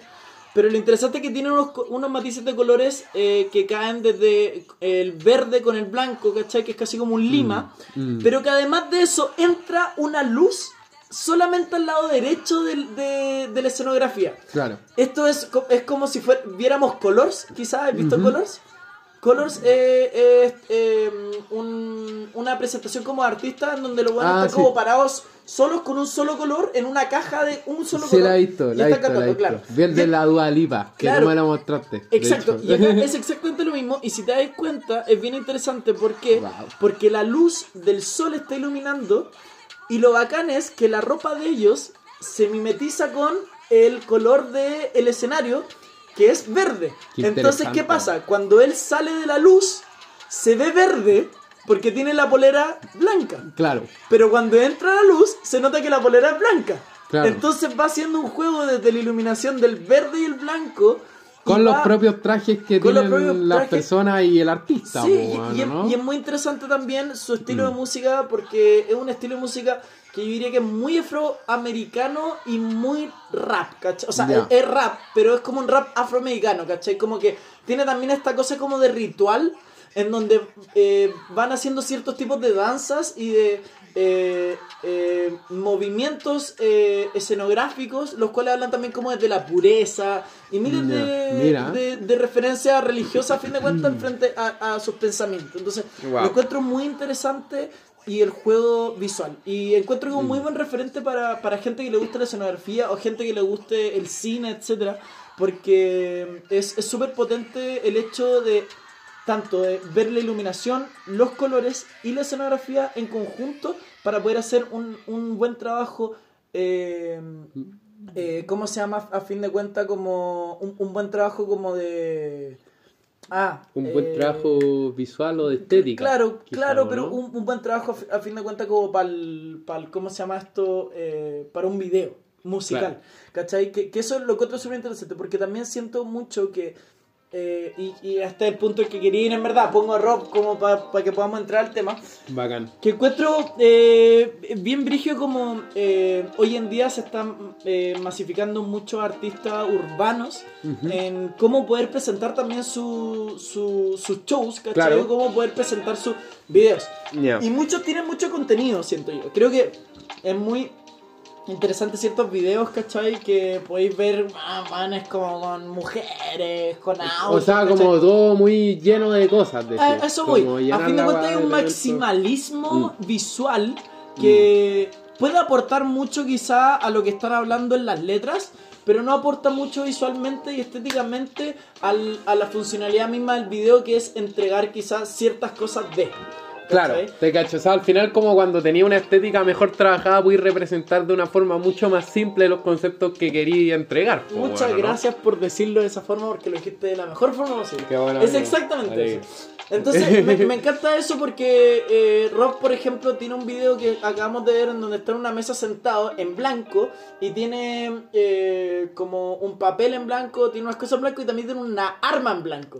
Y él también en su rap va hablando como sobre críticas sobre eh, lo mismo, sobre la arma, Estados Unidos, etcétera. Entonces, me encuentro bien interesante porque Claro, eh, eh, encuentro como también uno puede desde el blanco blanco llevarte directamente a identificar ciertos objetos, ¿cachai? Hablar sobre Qué ellos. interesante, Entonces es brillo como desde los colores, desde el minimalismo puro, Mm. poder hablar, ¿cachai? Sí. Porque eh, nos acostumbramos mucho como a decir como... Yo esto lo digo desde, desde el entorno de que he, he trabajado eh, como eh, co- co- productor de arte, entonces, Sí. de vez en cuando con, con mi hermano hemos trabajado ahí como productor de arte en, en diferentes eh, videos o cosas. Y es brigio, porque claro, uno como que trata como de hacerlo lo más como canchero visual posible, ¿cachai? Claro, Como que la gente como que diga como, ah, la va deslumbrante. Claro, y poní tres luces todo, distintas. ¿cachai? Sí, ponía caleta de con 20 diferentes weones. ropas, Claro. diferentes weas. Pero preocuparte de esos detalles también limpia el enfoque de tu, de tu de lo que quieres entregar y también Mm. eh, explica de mejor forma las espacialidades de las cosas en un entorno eh, musical. Porque también hay que Mm. entender que... Y al un- final tenía un mucho mejor control cuando tenía algo más simple. pues, bueno, porque ¿no? además el, Mm. que, creo yo, y esto también que me corrija, por favor que me corrija una persona que, que, que trabaje haciendo audiovisual y que me explique bien, porque quizás yo estoy equivocado, pero siento yo que también el ente- en- entregar tanto contenido en un cuadro, ¿cachai? Que es eso, eh, en frames también, en un momento muy rápido, eh, es súper difícil que la gente pueda apropiarse de lo que está pasando. Sí. Entonces, cuando lo limpias, la gente puede entender de mejor forma y se disfruta de mejor manera también. claro. Sí, estoy, estoy de acuerdo contigo porque, Sí, no sé, de, de alguna u otra forma, siento que los videos de música que son demasiado maximalistas y están muy llenos, muy llenos de cosas, eh, tenéis que verlos, no sé, quizás los veis 10 veces y ni te dais cuenta realmente de todos Sí, los po. detalles que tiene. po. ¿Cachai? En cambio, cuando tú entregáis tu mensaje de una forma más simple, la persona la primera vez que lo vea va a entender perfectamente qué intención teníais si es que trabajáis tu, estética- tu estética de la forma correcta. weón. Bueno, es palpico y es Mm. súper importante porque, por ejemplo, eh, algo bien interesante que, que, que me sorprende de Rob eh, Niwe es que también el weón como que piensa mucho en el sentido de, de lo importante que es también la limpieza del mismo espacio antes de los mismos objetos. A lo, a lo, a lo que quiero ir con esto, quizás se, se, entiende- se ve como lo mismo que acabo de decir muchas veces, pero Sí. a lo que voy es que igual es brigio como el poner un cuadrado de un solo color, Ujú. ¿cachai? En vez de poner como en una pieza llena de relojes de esta weá, de lo otro, de cada, ¿cachai? Como- claro, como solamente claro. un cuadrado con un espacio en blanco que también habla de la ropa con la que está, ¿cachai? Habla también de los movimientos que van a hacer, Mm. ¿cachai? Da también más fluidez al, al, al, al- a la corrida del video, ¿cachai? Entonces, O sea, al, al final como cuando tú le dais menos, o sea, cuando tú ponís menos elementos, le estáis dando más importancia a los elementos principales que quería ocupar. weón. Sí, y no ¿no? solamente eso. Creo que también eh,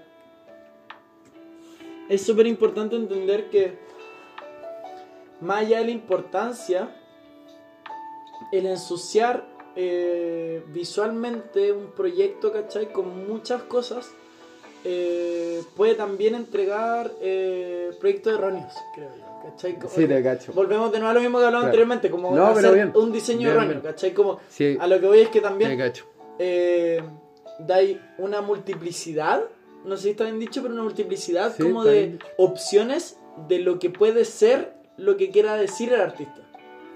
¿Cachai? Claro. Poniendo muchos contenidos de cosas. Claro, te cacho. Y al final, si es que tú ponías algo demasiado complejo en la pantalla, vaya a esperar que, o de alguna forma se va a dar, que la gente lo va a interpretar de muchas otras formas. En cambio, si es que trabajáis una estética más simple y trabajáis con cierta paleta de colores y con ciertos elementos solamente, vais a poder entregar de una forma mucho más clara tu mensaje y hacer entender directamente qué es lo que queréis decir en vez de estar mezclando un millón de cosas que al final todas dicen algo del mensaje que quería entregar, pero terminan perdiéndose gracias Sí, a o sea, que gracias a que sea, tenéis todo lleno más de cosas. Más allá de eso, si, si, si no, no, no voy a que puedan perderse. A, a lo que voy es que puedan entregar otra cosa, ¿cachai? Mm, A lo que voy es eso, como que si yo pongo eh, muchos relojes en un espacio porque Sí. quiero mostrar un, un lugar viejo, ¿cachai? Y cuando yo digo como viejo, se me viene a la cabeza al tiro como relojes. Y como la Eh, estética Claro, como una estética media kitsch, naturalista, ¿cachai? claro. Como que digo como, ah, claro, digo algo viejo, entonces pongo cosas kitsch. Entonces pongo una silla culiada vieja, pongo esto, pongo esto, pongo esto. Ya, Entonces, pero es que, amigo, el kitsch es la mezcla de los estilos, weón. entonces no te voy a referir a una wea antigua. Ya, Perdón verdad, que verdad, me ponga pajero, pero, Es verdad, es verdad, pero, pero déjame tratar de explicarlo. pero trata de ocupar otro concepto. Sí, es verdad, verdad, está-. Sí, pero, pero hablo como del kitsch, como desde el sentido de que el, el kitsch, como es una mezcla de las cosas, también es, es un variopinto de cualquier weá. Sí. A eso sí, quiero ir con lo kitsch. ¿cachai? Ya, ya, te A lo que voy es que, Sí, weón, a fin de cuentas terminé diciendo kitsch. Terminé metiendo todos los estilos dentro de uno Sí. para poder hablar de uno. Sí, te ¿cachai? entiendo. Te entiendo. ¿Cachai? Entonces tú llegas y decís algo viejo. Entonces llegué y Mm. ponís caleta de relojes viejos. Ponís caleta de más. Entonces, weón, ya con un reloj culiado viejo, ya con una tele vieja y ya con weón, un, un plinto que sostenga esa tele y tú sentar una silla, estás explicando una weá vieja. Claro. No es necesario tener que poner Mm. tantas cosas, ¿cachai? Bueno, igual yo creo que para aportarte un poco más a lo que estamos hablando y para no volver al mismo círculo culiado, te podría decir que mm, creo que la estética de los videos musicales sí se está moviendo a una wea más minimalista ahora. Como por ejemplo con el Vaporwave, no sé si conocí ese estilo. El Vaporwave se escribe vapor eh, W-A-V-E eh, Perfecto. como hola. ¿Cómo vapor de olas? Sí, sí. Eh, en donde trabajan colores eh, bien. colores bien saturados y también trabajan un poco también como el Robert Newen donde tienen tres colores y los trabajan durante todo el video y van ocupando ropas de esos colores y van trabajando los fondos desde un solo color, ¿cachai? Bueno, y, y eso, Em, sí, Y eso es. y bueno, también el Vaporwave también tiene que ver con el estilo mismo de la música, que no quiero entrar en eso, pero quiero hablar de la solamente de la estética, ¿cachai? Qué, qué bueno que dijiste eso, porque creo que el Vaporwave es exactamente lo que quiero tratar de narrar, porque... Y, eso, po, que creo que la música se está moviendo más a una estética más simplista de lo que teníamos antes, Ya, ¿cachai? pero, pero, pero eso, eso, eso quiero ir, o sea, quiero ir, porque, porque lo- los referentes que quizás me estáis dando son referentes de personas que igual llevan un poco más de tiempo, o quizás también otro tipo de estilo. A lo que voy es, desde el estilo como de los estilos que hoy en día están golpeando igual, como el estilo urbano, por ejemplo, que, que, que siento yo que... Que siento súper equivocado en verdad, ¿eh? Sigo diciendo. Ya, pero es lo que tú pensáis, pa, Sí, pero, pero yo, yo creo que- que- sí, pero lo digo desde el sentido que igual creo que el urbanismo igual está entrando mucho en ese sentido como de ocupar las calles, ¿cachai? También como, pero también, weón, Mm. es necesario ambientar esa calle antes de solamente subirte a la calle Claro. con un auto, ¿cachai? Claro. Porque también, weón, el hecho de subir, de, de hacerlo en la calle y que, weón, aparezca un pedazo de basura ahí, ¿cachai? Eso también ensucia la visual de lo que está dándose.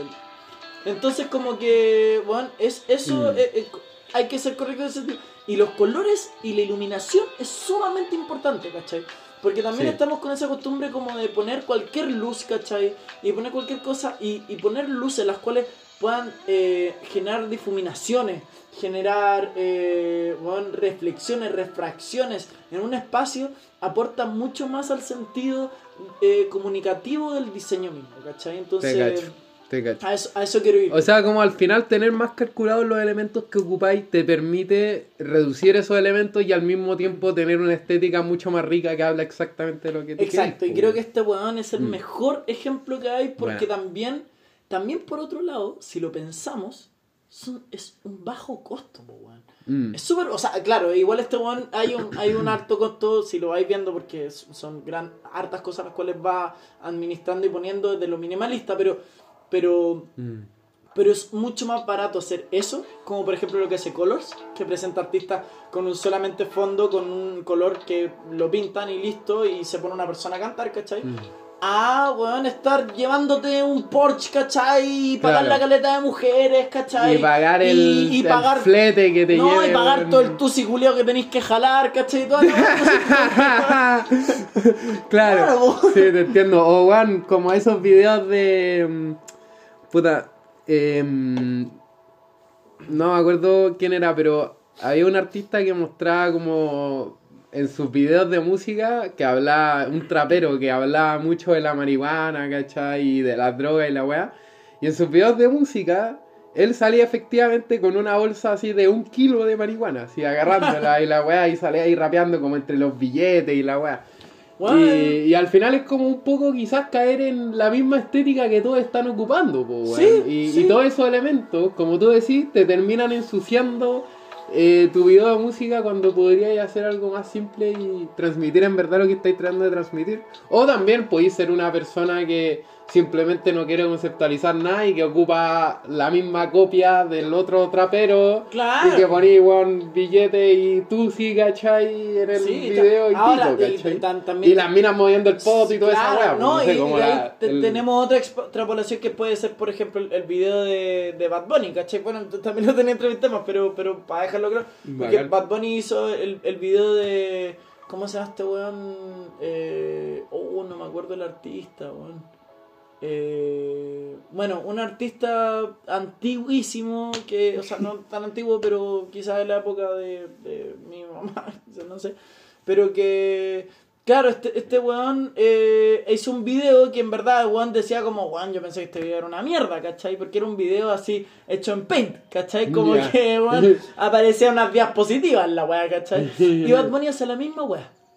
Toma la misma weá antigua y lo trae ahora, ¿cachai? Mm, Y un video muy barato para hoy en día, en verdad, poder hacer eso, porque en verdad hoy en día lo caro es, es lo más moderno, ¿cachai? Sí, verdad. sí, sí.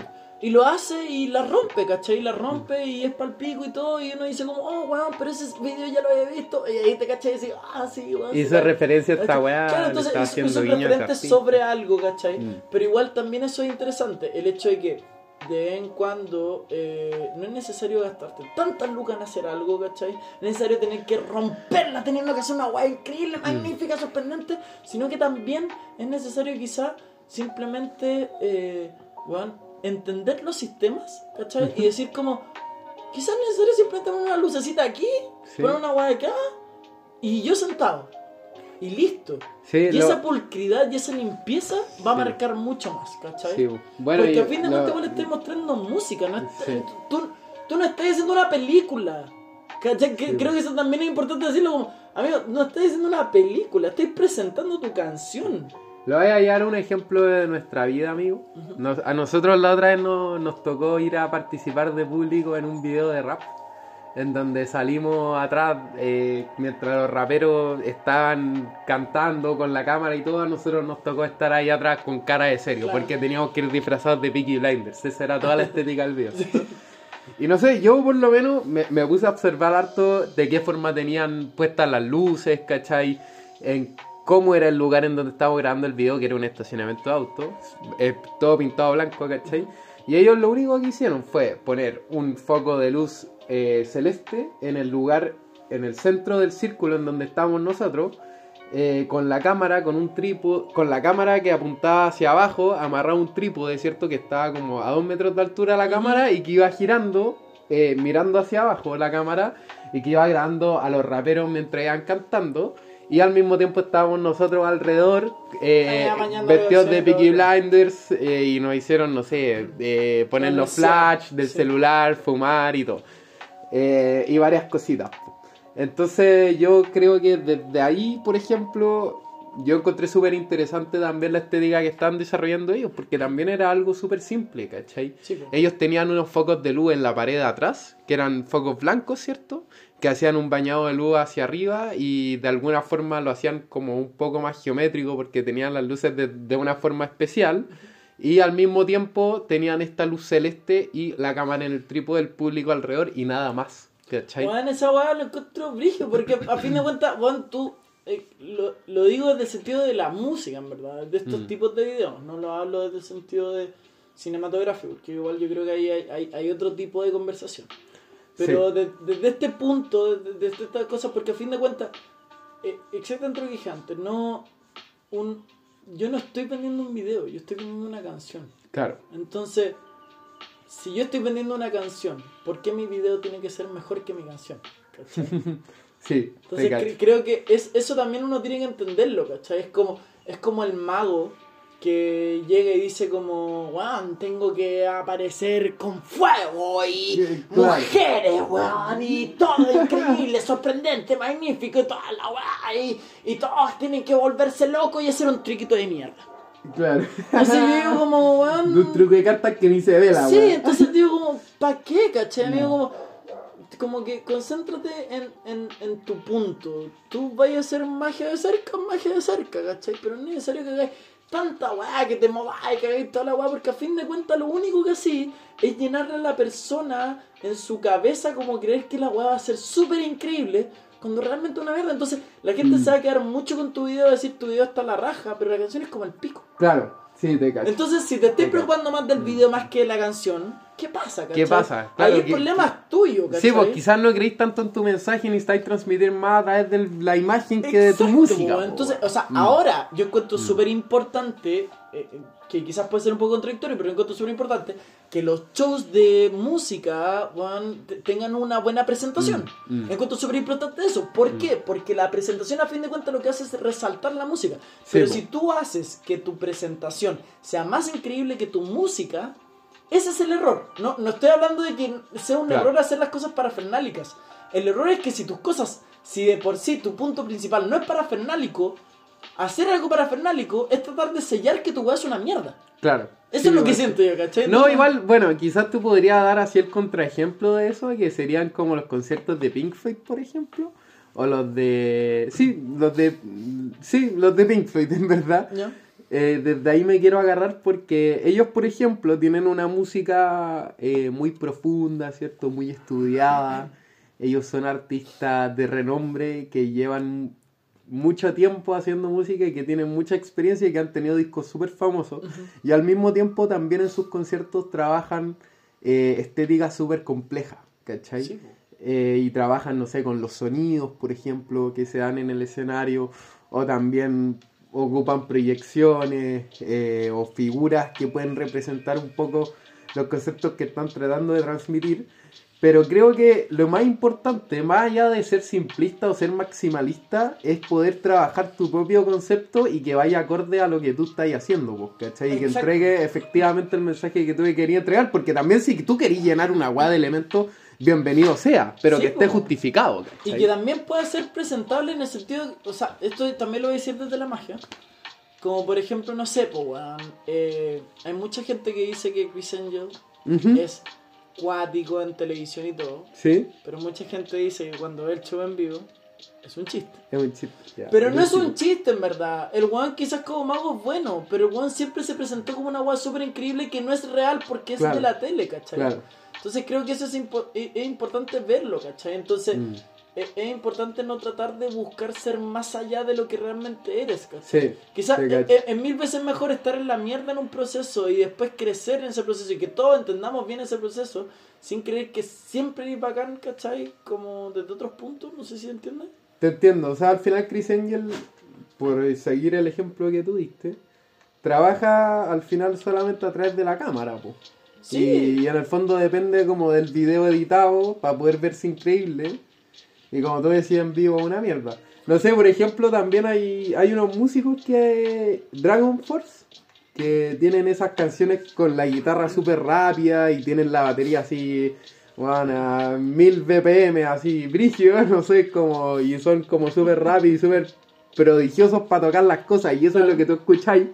Pero después cuando los veis en vivo, te dais cuenta de que las canciones en verdad duran el como el 150% de lo que duraba originalmente. Entonces ahí decís, oye, estos van a acelerar la web por computador. ¿Cachai? Claro, Son unos carerrajas y al final todo tu mensaje y toda tu, como tu, digamos, eh, tu habilidad para tocar la guitarra muere ahí, en el concierto Claro, en vivo, ¿cachai? Claro, po, Porque- weón, es como los buenos del rechazo. No lo- que la weá va a ser increíble y ya no va a reformar, pero hermano, no va a pasar esa weá. Yo tampoco creo que va a pasar esa weá. Entonces, claro, hermano, weón, te están vendiendo una formada, weón, pero gigante y después no logran hacerlo. Entonces, esa weá creo que es súper importante, ¿cachai? Mm, Como, mm. como el, que, que tú lo que vendas como diseño, ¿cachai? No sea parafernálico, sino que siempre sea real. Y es mejor ser real desde lo simple a ser real desde lo parafernálico, increíble, magnífico, si no te lo podís, ¿cachai? Claro, sí, Entonces, y esa weá es hasta un render, ¿cachai? Es Sí. como mostrar un render de cómo hacer tu cocina, weón, y después weón, veis la cocina, la cocina culiada es más fome que la mierda, diferente a la weá. ¿Eh? Sí, Oye. ¿por qué la luz no se ve así? Porque puta, es que lo que pasa es que le puse una luz Claro. eh, visual del Photoshop. Y sabe que no encontré el material que estaba ocupando ahí, así que, puta, Claro. lo ocupamos otro nomás. Entonces, eso. Mm, Buena, eso. Así bacana, que, eso con, con la importancia de- del diseño. de eso. Bueno, eh, sí, pues, vamos con el próximo. Bueno, Hola, hola gente. prende la weá nomás, mijito. Bueno, eh, gente, ya estamos llegando al final del podcast. Sí, ya estamos en la última sección. En la última sección. Y ya en la última sección, ahora nos eh, tenemos. est- Esto ya es de. De todos los podcasts que hemos hecho.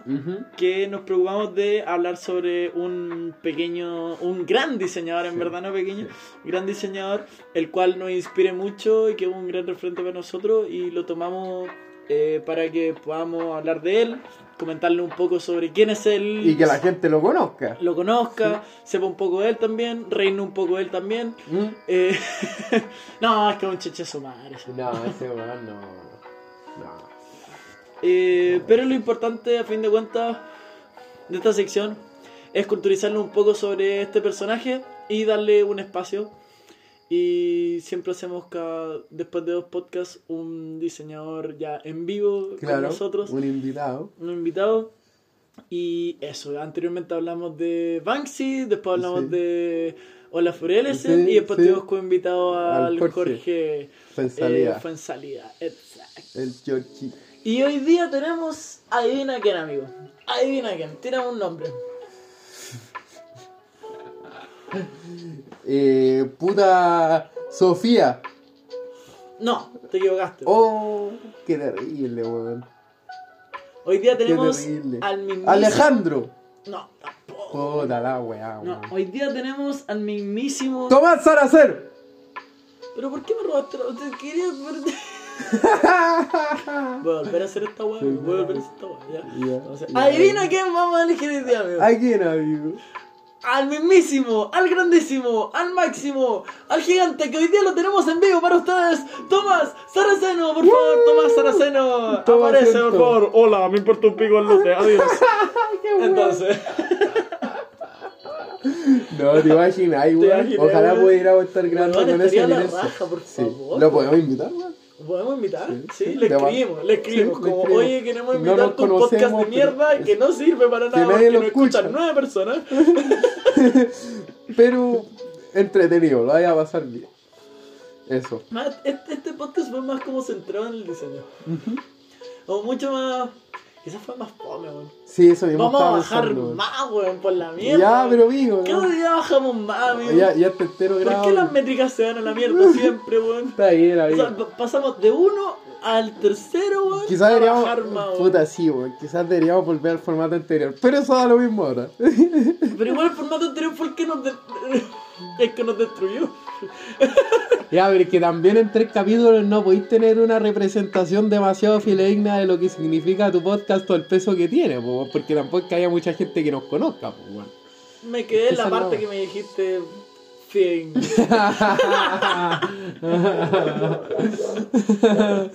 No, ahí, tenemos que buscar cuál es el formato que Sí. mejor nos funciona. Pero po. bueno, para que lo puedan conocer, Tomás Saraceno eh, es eh, de San Miguel de Tucumán. eh, nació en Wow. 1973. Es un Wow. artista, arquitecto y performer argentino. Argentino. Argentino. Pero performer así como las buenas que se sacaron la bandera del ano. Mm. sí. Este weón se saca las obras del ano. Además, quería hablar de él por eso mismo. Es, es brigio, weón. Hermano, es cuático. Weón, se mete la mano en el ano ¿Ya? y sácate la araña, weón. El weón No, bueno, weón. El weón bueno. No, la cagó. Bueno, Sí, cuático. brígido, bueno, y eso era, Muchas gracias, gente. Espero que les haya gustado el podcast. Adiós. Ahí teníamos como que corté, es que corté nomás, po, weón. Esa weón no es como que paramos, po. No, Ahora, po, espera, espera, hagamos un silencio, ahora sí. Adiós. Ya, somos con el pico haciendo esto, ya. Entonces, eh, después de pasar los primeros años de su infancia en Italia, Tomás Saraceno regres- regresa a Argentina donde estudia arte y arquitectura en 1992 y en 1991 en la Universidad de Buenos Aires. De 1999, disculpa, eh, disculpa, esto... ¿Escuchaste la weá que dije? Sí, weón, sí, estudió arte y arquitectura Entre 1992 a 1991. 1991. El weón viaja en el tiempo. No, la cagó. Te vas a la de una máquina del tiempo, pues, weón. Ya, bueno, la weá. Puta el Tomás culiado, bueno, weón. Ya el weón se saca weón del ano, viaja en el tiempo. No, weón. la cagó. No, ya, hablando en serio. Eh, arquitectura, puta la weá, weón. Obviamente nunca vamos a resaltar en este podcast, weón, porque si llegan los diseñadores a escuchar esto así como, oye, Tomás Saraceno, hay un podcast que hablan de ti, weón, se va a poner a escuchar esta weá. Va a estar hablando de que se saca weón del ano. Weón del ano, weón, puta la Puta la weá, weón. Obviamente no nos va a escuchar. Y ni Bueno, nos va a querer grabar con nosotros ni nunca, ni una weá, weón. Te queremos, Tomás Saraceno. Sí, Oye, aguante. Aguante, ya. Entonces, eh, arquitectura desde 1992 a 1999. ¿Ya? De 1999 a 2000. Puta que se echó ramo ese weón. No, po. Todos siete años estudiando Sí, arquitectura, amigo. Ocho. po. Pero, amigo, dice. Siete, siete. Donde estudió arte y arquitectura. Ah, sacó las dos carreras. Sí, pues weón, vos, eh, weón, Ah, yo soy el buen po. atrasado, sí, po, weón. Está bien. De 1999 al 2000 realizó estudios de posgrado en la Escuela Superior de Bellas Artes de la Nación Ernesto de la Córcova en Buenos Aires. Wow. ¿Ya? Ahí aprendí sobre la ya. ¿eh? en Buenos Aires. En 2001 se inscribió en un posgrado en la Escuela Estatal de Bellas Artes de Frankfurt del Meno en Alemania, dirigida en ese entonces por Daniel Birnbaum, curador Mm, de la 53 Bienal de Venecia. Cáchate. Cáchate. Y luego el 2023 en la IUAF, perdón, de Venecia, de 2003 a 2004 asistió al curso de progettazione e produzione delle arti visive pizza Yolo. Parmechano. Parmechano. en la Universidad de Venecia. Con los profesores. Hans Ulrich Ob- Obrist y Olafur Eliassen. Su bro era el tío Olaf. Sí, po, weón. El mismo personaje del que hablaba anteriormente. No, la cago. Olafur Eliassen. El verano de 2019 participó en el programa Vaya internacional- saga de podcast que estamos Vaya haciendo acá, sala de podcast, po. En el verano de 2009 participó en el programa internacional de estudios espaciales del AMACE eh, Research Center de la NASA en Silicon Valley, California. Y ha participado con sus instalaciones en la Bienal de Venecia, en la edición del 2001, 2003, 2009 y en la Bienal de Sao Paulo el 2006. Entero este aperado. personaje es increíble, Qué magnífico, buena, sorprendente, increíble y todo. Para que lo vayan a ver, muchísimas gracias, que les haya gustado el podcast, espero que sí. Yo creo que es muy necesario siempre cuando se escuchan nuestros podcasts ir buscando los referentes, buscar imágenes. Porque el diseño, de la mejor forma en la que lo puedes comunicar es a través de una imagen. Exacto. Bu- bu- qué bueno lo que dijiste, qué bueno lo que dijiste. Es verdad, eh, qué bueno, porque como es Spotify, uno puede salir de Spotify, no como YouTube, que uno sale a YouTube y Claro. todavía sí, se apaga la weá. Claro.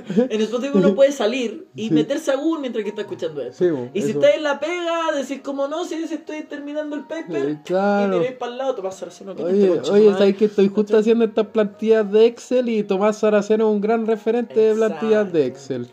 Y ¿Cierto? Tomás Saraceno, yo lo conocí por ahí, por el 2016, quizás, más o menos. Yo cuando lo conocí me enamoré de él completamente porque un amigo subió en Instagram de que había ido a un museo, no era un museo en verdad, era una exposición, pero él puso museo porque, bueno, gen- gente ignorante, su tío. No, no, pero en serio, eh, eh, una exposición. ¿Ya? Y en la exposición eh, se pilló con un lugar en donde estaba lleno de telas de araña, pero como puestas en. eh, como. En un lugar ordenado, digamos. Sí, no, pero, pero estaban puestas como en vidrios, ¿cachai? Como que estaban dentro En una de- caja, dentro de una caja. Dentro de una caja de vidrio. Mira. Y esta. ¿De qué porte era la caja, amigo? Perdón, para que podamos hablar la de. No, pero más o menos. Sí, pues, no, mira, mira, Eh. eh, mira, si tú agarras tu pierna izquierda, ¿ya? ¿Ya? Y tu pierna derecha, ¿Ya? ¿ya? Más o menos en el ángulo de unos 300... No, unos 300 como 30 grados, ¿Ya? más o menos así. Si la dispersas hacia un ángulo de Puta, le weón. 40 grados, ¿Y cómo voy a abrir las piernas a ese grado, amigo? Perdona que te pregunte. A los 330 grados que propusiste, porque abrir las piernas así imposible. O si sea, tú- yo tú- tú- para mí es súper fácil, weón. tendré que hacer como... Sí, sí. pero Mira, tú abres tus piernas. no, mentira. ya. No, ya, pero hablando en serio, pues weón no sabría decirte de qué tamaño Ya, ya, pero más o menos 3 por 3 por 3 metros. Es que la gente Es se que está 3 por 3 imaginando. por 3 metros más que la mierda, pues amigo. sí, Termina ya, siendo una pieza entera, pues. Entonces menos, pues, Ya, weón. bueno, ya te voy a decir una. 1,50, no sé, una 1,50, caja de. weón. No, una caja de 60 por 60 por weón, 2 metros de altura. Ya, no, no ya. a decir ya. Perfecto. Eso era todo lo que Que lo necesitábamos. amigo. también, pues, weón. Que voy a estar viendo que explicarle a la gente la mierda. Sí, está bien, pero es que la gente quizás se imaginaba una Sí, caja muy chica, muy Ya grande. le estoy weón. contando sobre Tomás Saraceno, weón. Además, tengo que andar explicándole toda la weá. Lamentablemente elegimos el formato de podcast para poder hacer esto, amigo. Así Estoy que borracho, amigo, no me pidas tenemos que adecuarnos al formato que estamos Sí, es verdad. presentando. weón. Es verdad. Pero bueno, este personaje hace estas cajas de cubículos, lo que yo diría peceras casi, Sí. eh, grandes, en las cuales integra eh, telas de araña. Y mi amigo cuando lo vio dijo como que guau, hay muchas telas de araña, concha tu madre, ¿dónde está la araña? ¿Cachai? Claro. Y un lugar, un espacio eh, seguro en donde te dicen que ya no existe la araña. Esta es la parte triste igual de la historia.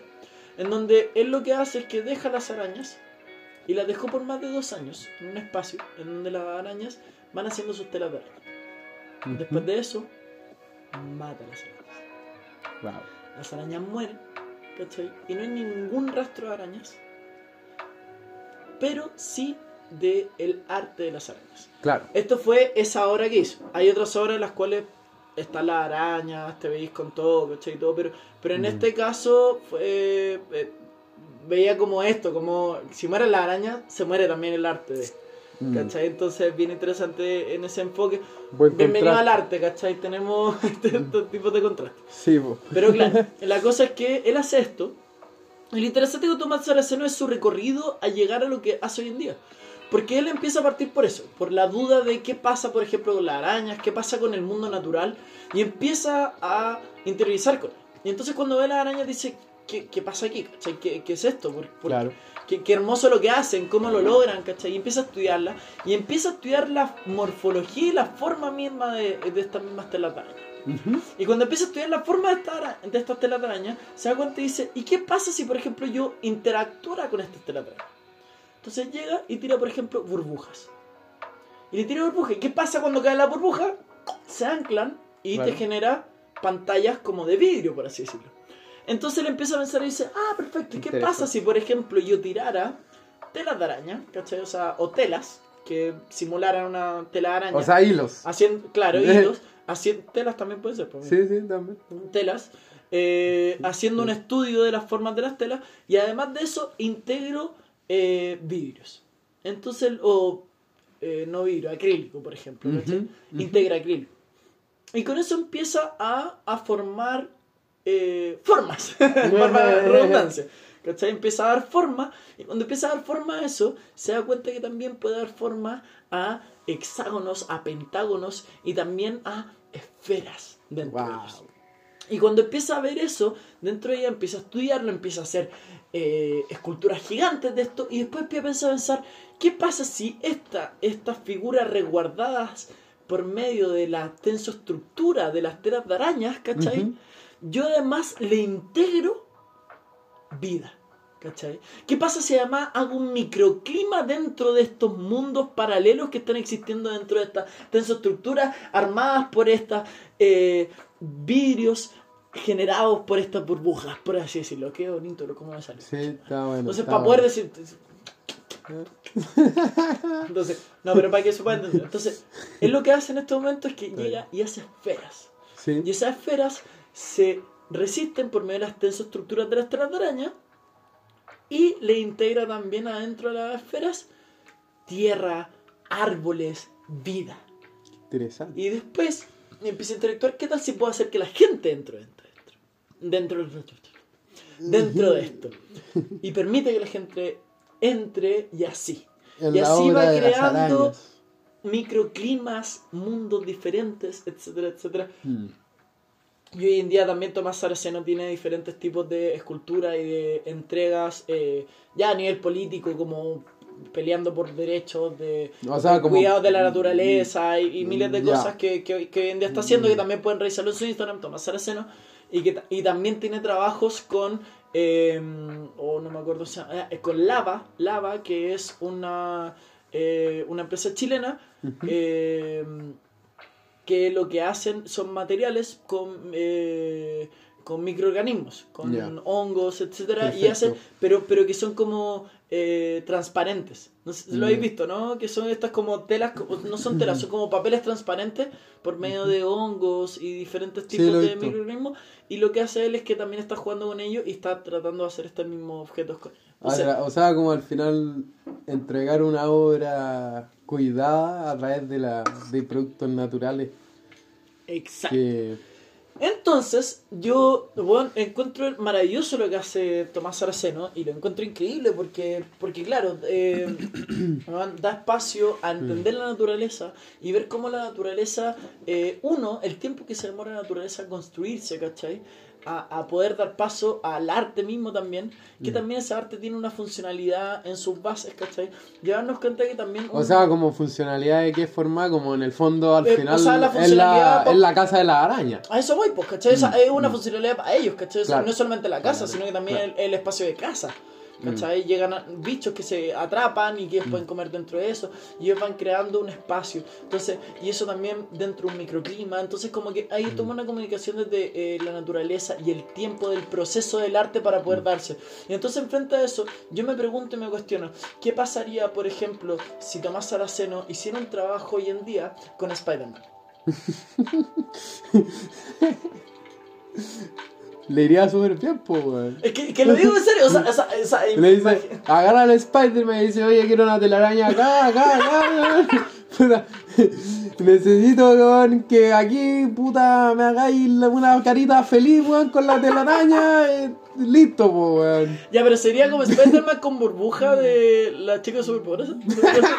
Claro, una weá así, como una colaboración épica. Una, Claro, weá- claro. claro, una colaboración ahí entre dos, pues, weón. Y está el mojojojo también metida en la telaraña, toda la weá, weón.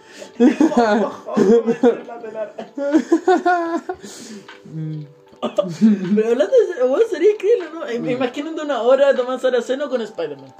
No, pero bien- fuera de weón, amigo, qué interesante lo que dijiste del microclima. Esa weá la encuentro muy buena porque también poder tú, como usuario de esta obra, ir a ver eh, de qué forma las arañas se pudieron adaptar a esta caja durante esos dos años y al final generaron su vida en este espacio y tú poder observar eso en un tiempo pausado en donde las arañas están muertas, ¿cierto?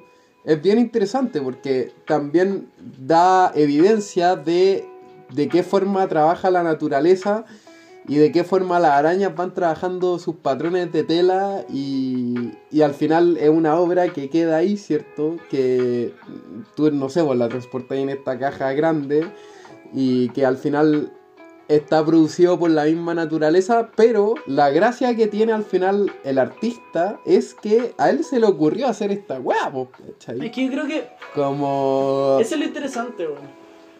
O sea, desde el punto de que, que ahí me calza mucho porque trabajo con los Forelesen. Si los también trabaja mucho desde la- el trabajo matemático de la naturaleza. Sí. Él trabaja desde eso, como, Sí, sí. desde cómo la matemática de la naturaleza nos aporta para poder generar arquitectura, etcétera, ¿cachai? Entonces me pasa que también es interesante porque también hablo un poco de Andy, no me acuerdo cómo se llama este one, pero Andy no sé cuánto, de ahí podemos hablar en otro podcast, pero que es un personaje que, que el one llega y hace, no sé, po, eh, eh, antes de que parta el día, en la noche, va y aprovecha que hay hielo y pone hielo y va agarrando el hielo que está colgando en La estalactita. en las estalactitas de hielo, claro, y las va colgando y, la- y las va tomando y va haciendo formas con la weá y termina haciendo la forma y el one tiene un video grabado en donde deja esa forma puesto la cámara en un trípode puesto y deja la forma armada de la obra y después empieza a subir el sol y cuando empieza a aparecer el sol empieza a retirse, entonces empieza a cambiar la forma y termina en otra forma. O cuando él llega y hace exactamente lo mismo pero con palos y hace muchas formas con palos y las deja justo en, en la orilla de, de un río y espera a que suba la marea y cuando sube se lo lleva y después se genera otra forma. Entonces Mm. es bien interesante la comunicación desde el artista con la naturaleza. Sí, bueno. Pero es más interesante aún cuando Tomás Saraceno no solamente eh, tiene la comunicación desde el artista con la naturaleza, sino que además agarra eso, lo estudia y después logra hacer arte sin la naturaleza. Lo cual, a fin de cuentas, es como un arte sintético. ¿Cachai? Es, es como la naturaleza sintética, ¿cachai? Pero lo interesante que tiene es como nosotros, como Mm. humanos, podemos moldear la realidad de la naturaleza y llevarla a niveles mucho más macro que la misma naturaleza. Mm. Puta que le gusta la paja mental al mundo del arte, weón. ¿Por qué esas vueltas culiadas, weón? Acabáis de derribar, pero Tomás Saraceno, pero en una frase. Que pajero ese Julián. No, en general nosotros también, weón. Todas las weas que hemos conversado, weón. La filosofía del producto. ¿Sabes y que la- este, este, que este podcast se llama Paja? Paja, la paja mental del arte. paja mental. Paja, paja mental. Sí, weón. No, pero sí, eh, eh, es bien impresionante esa wea, como también creo que eso se puede llevar a un aspecto más funcional. No sé, habían, no sé, un weón que, eh, por ejemplo, ocupaba lo... Quizás no tiene tanto que ver con el arte, pero sí de una experiencia científica aplicada que ocupaba un cierto tipo de hongos para poder sintetizar el caucho de las ruedas, de las horas. No sé, puta, obviamente eso es mucho más práctico y no genera quizás ni- nada visual, pero sí es eh, ocupar la naturaleza para poder generar Y yo puedo hacer eso un con los impacto, vuelos weón. No sé, amigo, tendréis que. Tendréis que meter los pies puta, en distintas weas y ver qué, qué, qué, qué podéis sintetizar con los de tus pies, amigo. Hola, weá, mala, conchetumare. El artista culeado. No me he lavado De los pies por cuatro años para poder hacer esta obra de arte. No sabes que Claro. siento que los artistas son así, El weón. poniendo el pie en un pedazo de plomadita y la wea se empieza a deshacer, así, Se empieza a derretir la wea. así. Lo que acaban de ver es la realidad entre el, el hongo y la persona. La wea. No, pero. Fuera huevo. Me gusta mucho como la obra generada a través de la naturaleza. Y también, eh, puta, aquí te podría conversar quizá un poco del diseño paramétrico también. Que también ocupa muchos eh, patrones de la naturaleza, como por ejemplo, no sé, igual los fractales de la nieve, para poder eh, diseñar algo o generar algo desde eso. O sea, realmente no, po. ¿Por qué no? Porque el diseño paramétrico no habla sobre habla sobre matemáticas. son- Ya, ya, pero, pero sí hay O diseños es que- paramétricos que sí, Sí, toman pues, un lo- recurso natural y lo ocupan. Toman recursos naturales. Pero sí hay artistas que lo hacen, no, po. No, o sea, es que es bien diferente tomar como referente eh, la, la naturaleza enfrente a tu arte y al weón, porque todos los weones cuando hacen un fractal dicen como, ah, sí, el número no sé cuánto, es imposible y todo. Claro, claro. Pero, weón, o sea, hacerlo matemáticamente es simplemente darte cuenta que los números calzan para poder llegar a un punto, ¿cachai? Es bien diferente a Sí. la creación de la naturaleza para llegar a A. Ya, sí estoy de ¿cachai? acuerdo. A, a eso voy. Estoy de acuerdo. Y- y yo creo Al que- final como que el intelecto de la araña fue el que creó la, la obra, Sí, no el intelecto sí. humano generando un fractal. Exacto, y- ya te y, entiendo. desde ahí te tenéis entiendo. y Sí, tenéis tenés dos razón. formas de tomarlo y dos formas de interactuar. Desde la forma, desde el arte, desde, desde qué, qué pasa con el tiempo cuando dejo una araña armando sus cosas, ¿cachai? Y poder ver cómo las crea. Y también desde el, desde el ámbito un poco más ingenieril, quizás, en donde tú llegues y decís, puta, veamos un poco más allá de esto y veamos que eh, la importancia de las telas de araña y todo, y estudiemos las telas de araña y te das cuenta que las telas de araña son más fuertes que, bueno, una densoestructura. Claro. Entonces tú llegas y decís, weón, si tomáramos muchas telas de araña de una araña y, weón, le agarramos el poto a la araña culiada y le estuviéramos sacando telas de araña como imbéciles, weón, vamos a sacar quizás un material culiado increíble y quizás si Sí, tuviéramos también la matemática Existe misma de, de cómo lo, las telas de araña se forman y cómo lo hacen las arañas, porque por algo las arañas lo hacen así, ¿cachai? Weón, si agarráramos eso y además agarráramos sus telas de araña, vamos a poder generar, weón, estructuras mucho más brígidas, weón, para poder sostener edificios, y poder re- resistir un terremoto, ¿cachai? Qué interesante lo que me estáis conversando, amigo, porque, cacha que, no, yo creo que tú conocís lo que te voy a decir, pero hay un, un material que se genera con telas de araña que lo ocupan para poder hacer eh, antibalas, para poder hacer escudos antibalas. Sí, weón, y es O sea, los chalecos antibalas, eso. Y lo hacen con arañas. Sí, pues, Lo hacen con araña. Y esa araña que muestran es la misma araña que ocupan para Spider-Man. Fuera huevo. Fuera huevo. Es, es la misma araña que ocupan para Spider-Man. Que la ocupan, claro, en Spider-Man dice que una araña radioactiva y todo lo demás. Y hacen toda, toda, toda esta, eh, est- esta hueá ficcional que hacen a fin de cuentas. Pero El Kevlar. el Kevlar, claro. El Kevlar, es el material. Claro, Muy bien. pero eh, todo esto que, que hablan como ficcional y todo, pero pero esa araña que ponen es la misma araña que muestran en Spider-Man, Mm. Que la misma forma y todo. Y que tiene como la, ten- o sea, la eh, viscosidad correcta de tela, Claro. o sea, de, de- de tela para poder hacer el, el Kevlar, ¿cierto? Exacto. Mira, qué buena, weón. cuático. Entonces, weón, eh, es. Entonces yo desde ese punto igual me pregunto, ¿podrá existir Spider-Man?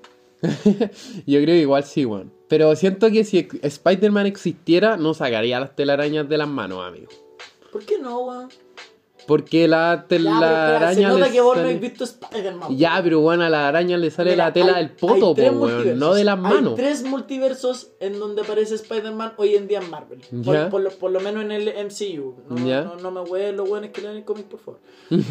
por lo menos en el MCU. Ya. Hay uno que saca las telas de araña por los brazos y toda la weá y que logra manejarse así. Sí. Hay otro que solamente puede moverse, weón. Y que tiene como los pelitos para poder tiene escalar. pelitos Para poder escalar y toda Ya, la weá, que sí. no entiendo cómo esa weá atraviesa los trajes, weón. Nunca lo entendí en mi puta vida, weón. Yo, yo estoy seguro weón, yo siempre he pensado esa weá con Spider-Man. Si ese weón se quitara los guantes, weón, creo que podría escalar mejor, weón. la cagó que sí, weón. weón. Es La una cagó que goma, po, weón. La weá debe ser más cerrada que la. Bueno, en fin. y, y, y bueno, los últimos dos, que es el de Andrew Garfield y el de Tom eh, Holland, weón, no, no tiran telas de araña de los brazos, pues, weón. Mm. Tienen mecanismos Sí, po. que tiran telas de araña, pues. Sí, sí. sí. Entonces, erróneo lo que estoy diciendo, pues, weón. No, pero no, po, porque tú, tú me preguntaste como si que Spider-Man pudiera existir. A eso voy, pues, weón. Yo creo que si existiera sacaría la tela del poto, weón, del ano. No, ¿Cachai? No de, weón, Pero, de pero- las manos, po, Pero sal de la ficción de que lo mordió una araña. Estoy hablando de que si puede existir una persona que pueda tener telas de araña. Como con- Ah, como con un sistema. Un sistema que ya, ya, ya.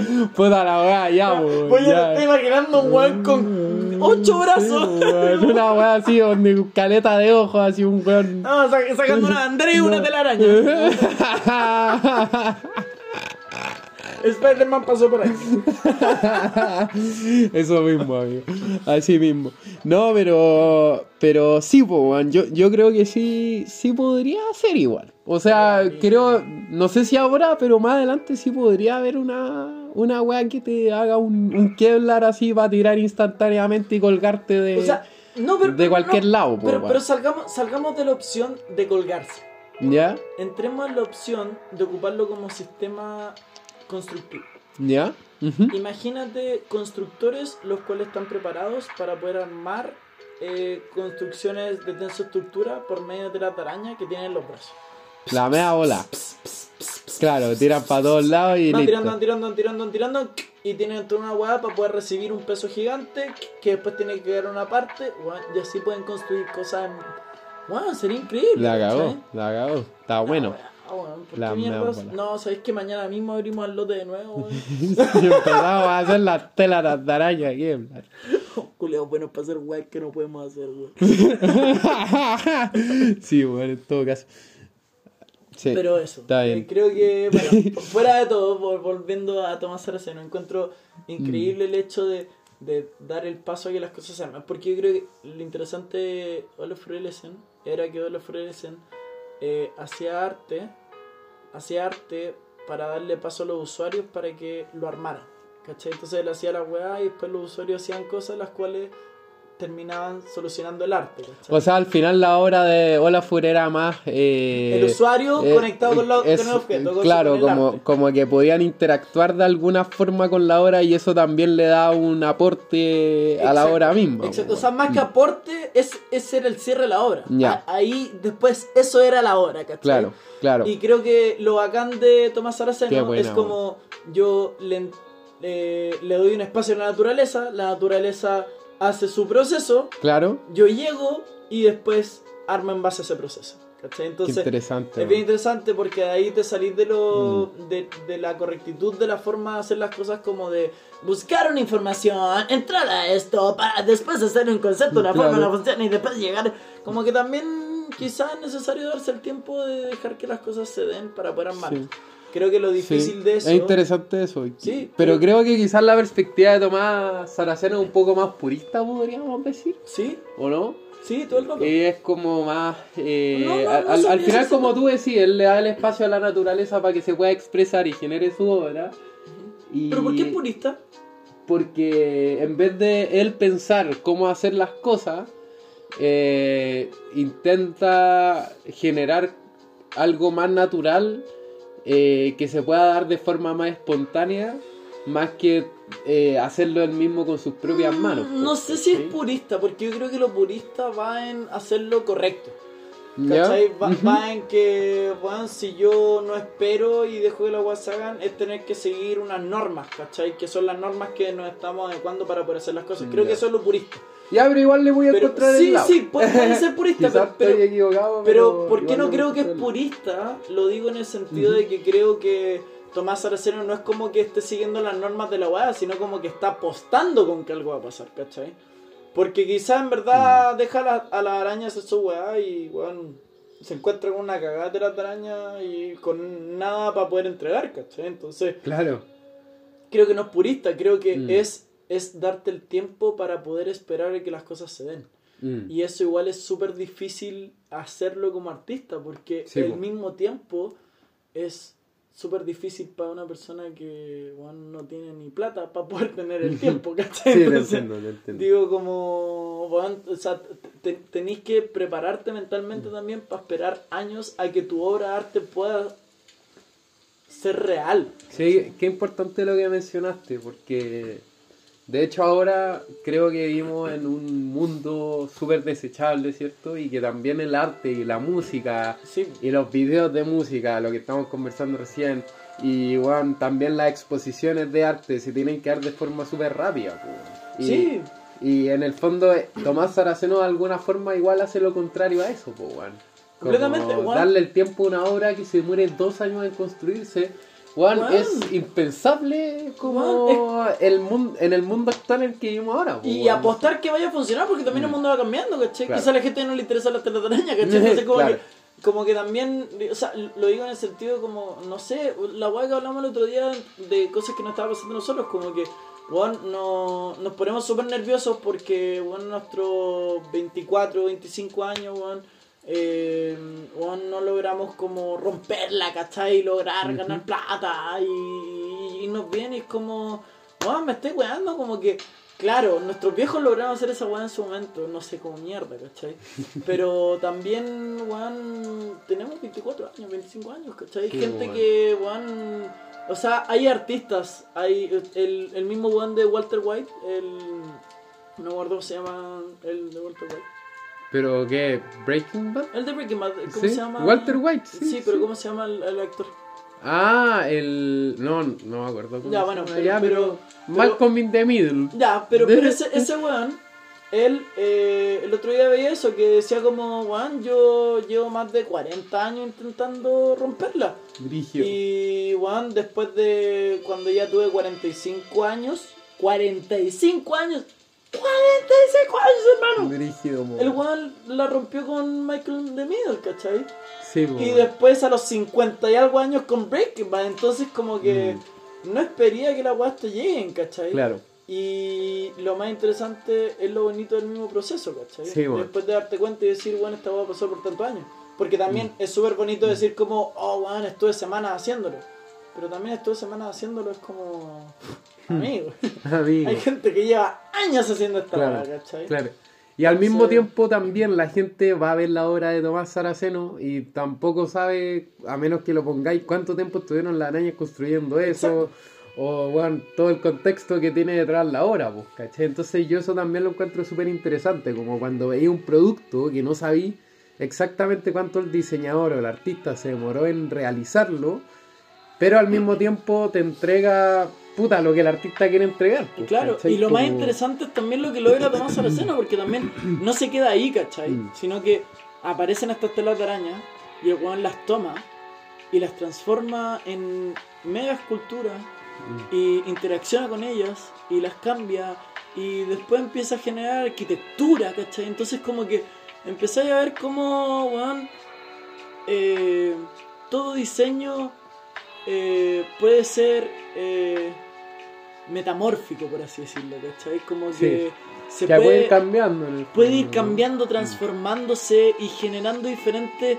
eh, fuentes o corrientes dependiendo de cómo no la- lo analices y cuánto tiempo esperes para que las cosas se vayan dando. ¿cachai? Entonces, eso, creo que el arte tiene eso y creo que uno como artista tiene que confiar mucho en sí mismo también para que las cosas logren, ¿cachai? Sí, bueno, Tiene que confiar Sí. mucho y sí. y no solamente confiar mucho, sino que también tratar de explotar lo máximo posible en lo que estáis confiando y haciendo. Claro. Como lo que nosotros hacíamos en el estudio, ¿cachai? No solamente hacíamos la silla, sino que también hacíamos la mesa, sino que también hacíamos un concepto, sino que también hacíamos un render, hacíamos una foto, hacíamos esto. Entonces, e- explotar Mm. tantas cosas que podía hacer con la weá para que de alguna forma, no solamente para que para poder vender, porque a fin de cuentas yo creo que no es el mejor fin, sino que para poder sellar cada uno de esos vacíos que tú tenés con la situación en tu mente. Por lo Claro. menos, por lo menos Entiendo. dentro del proceso antes de que llegue. ¿Cachai? Así Wow. que eso. Buen amigo, video. Sí, con eso cerramos hoy día. Así que eso, ahora con el outro. bueno, amiguetes, muchas gracias por escucharnos. gracias por y- escuchar al lote. Y nada, pues, a la gente que se quedó hasta el final, no se ganan ni una weá, pero gracias por escucharnos hasta el final. Y eso, pues. Sí, fue un gusto. Muchísimas gracias por todo. Eh, Y ojalá hayan disfrutado el capítulo. Eso es muy Por importante. favor, ¿no? Y gracias por ser parte de esto. Eh, Mm. En verdad, lle- llevamos caleta rato tratando de volver a hacer esto después de Sí. tantas weas que han pasado. Así que, en verdad, gracias por estar ahora.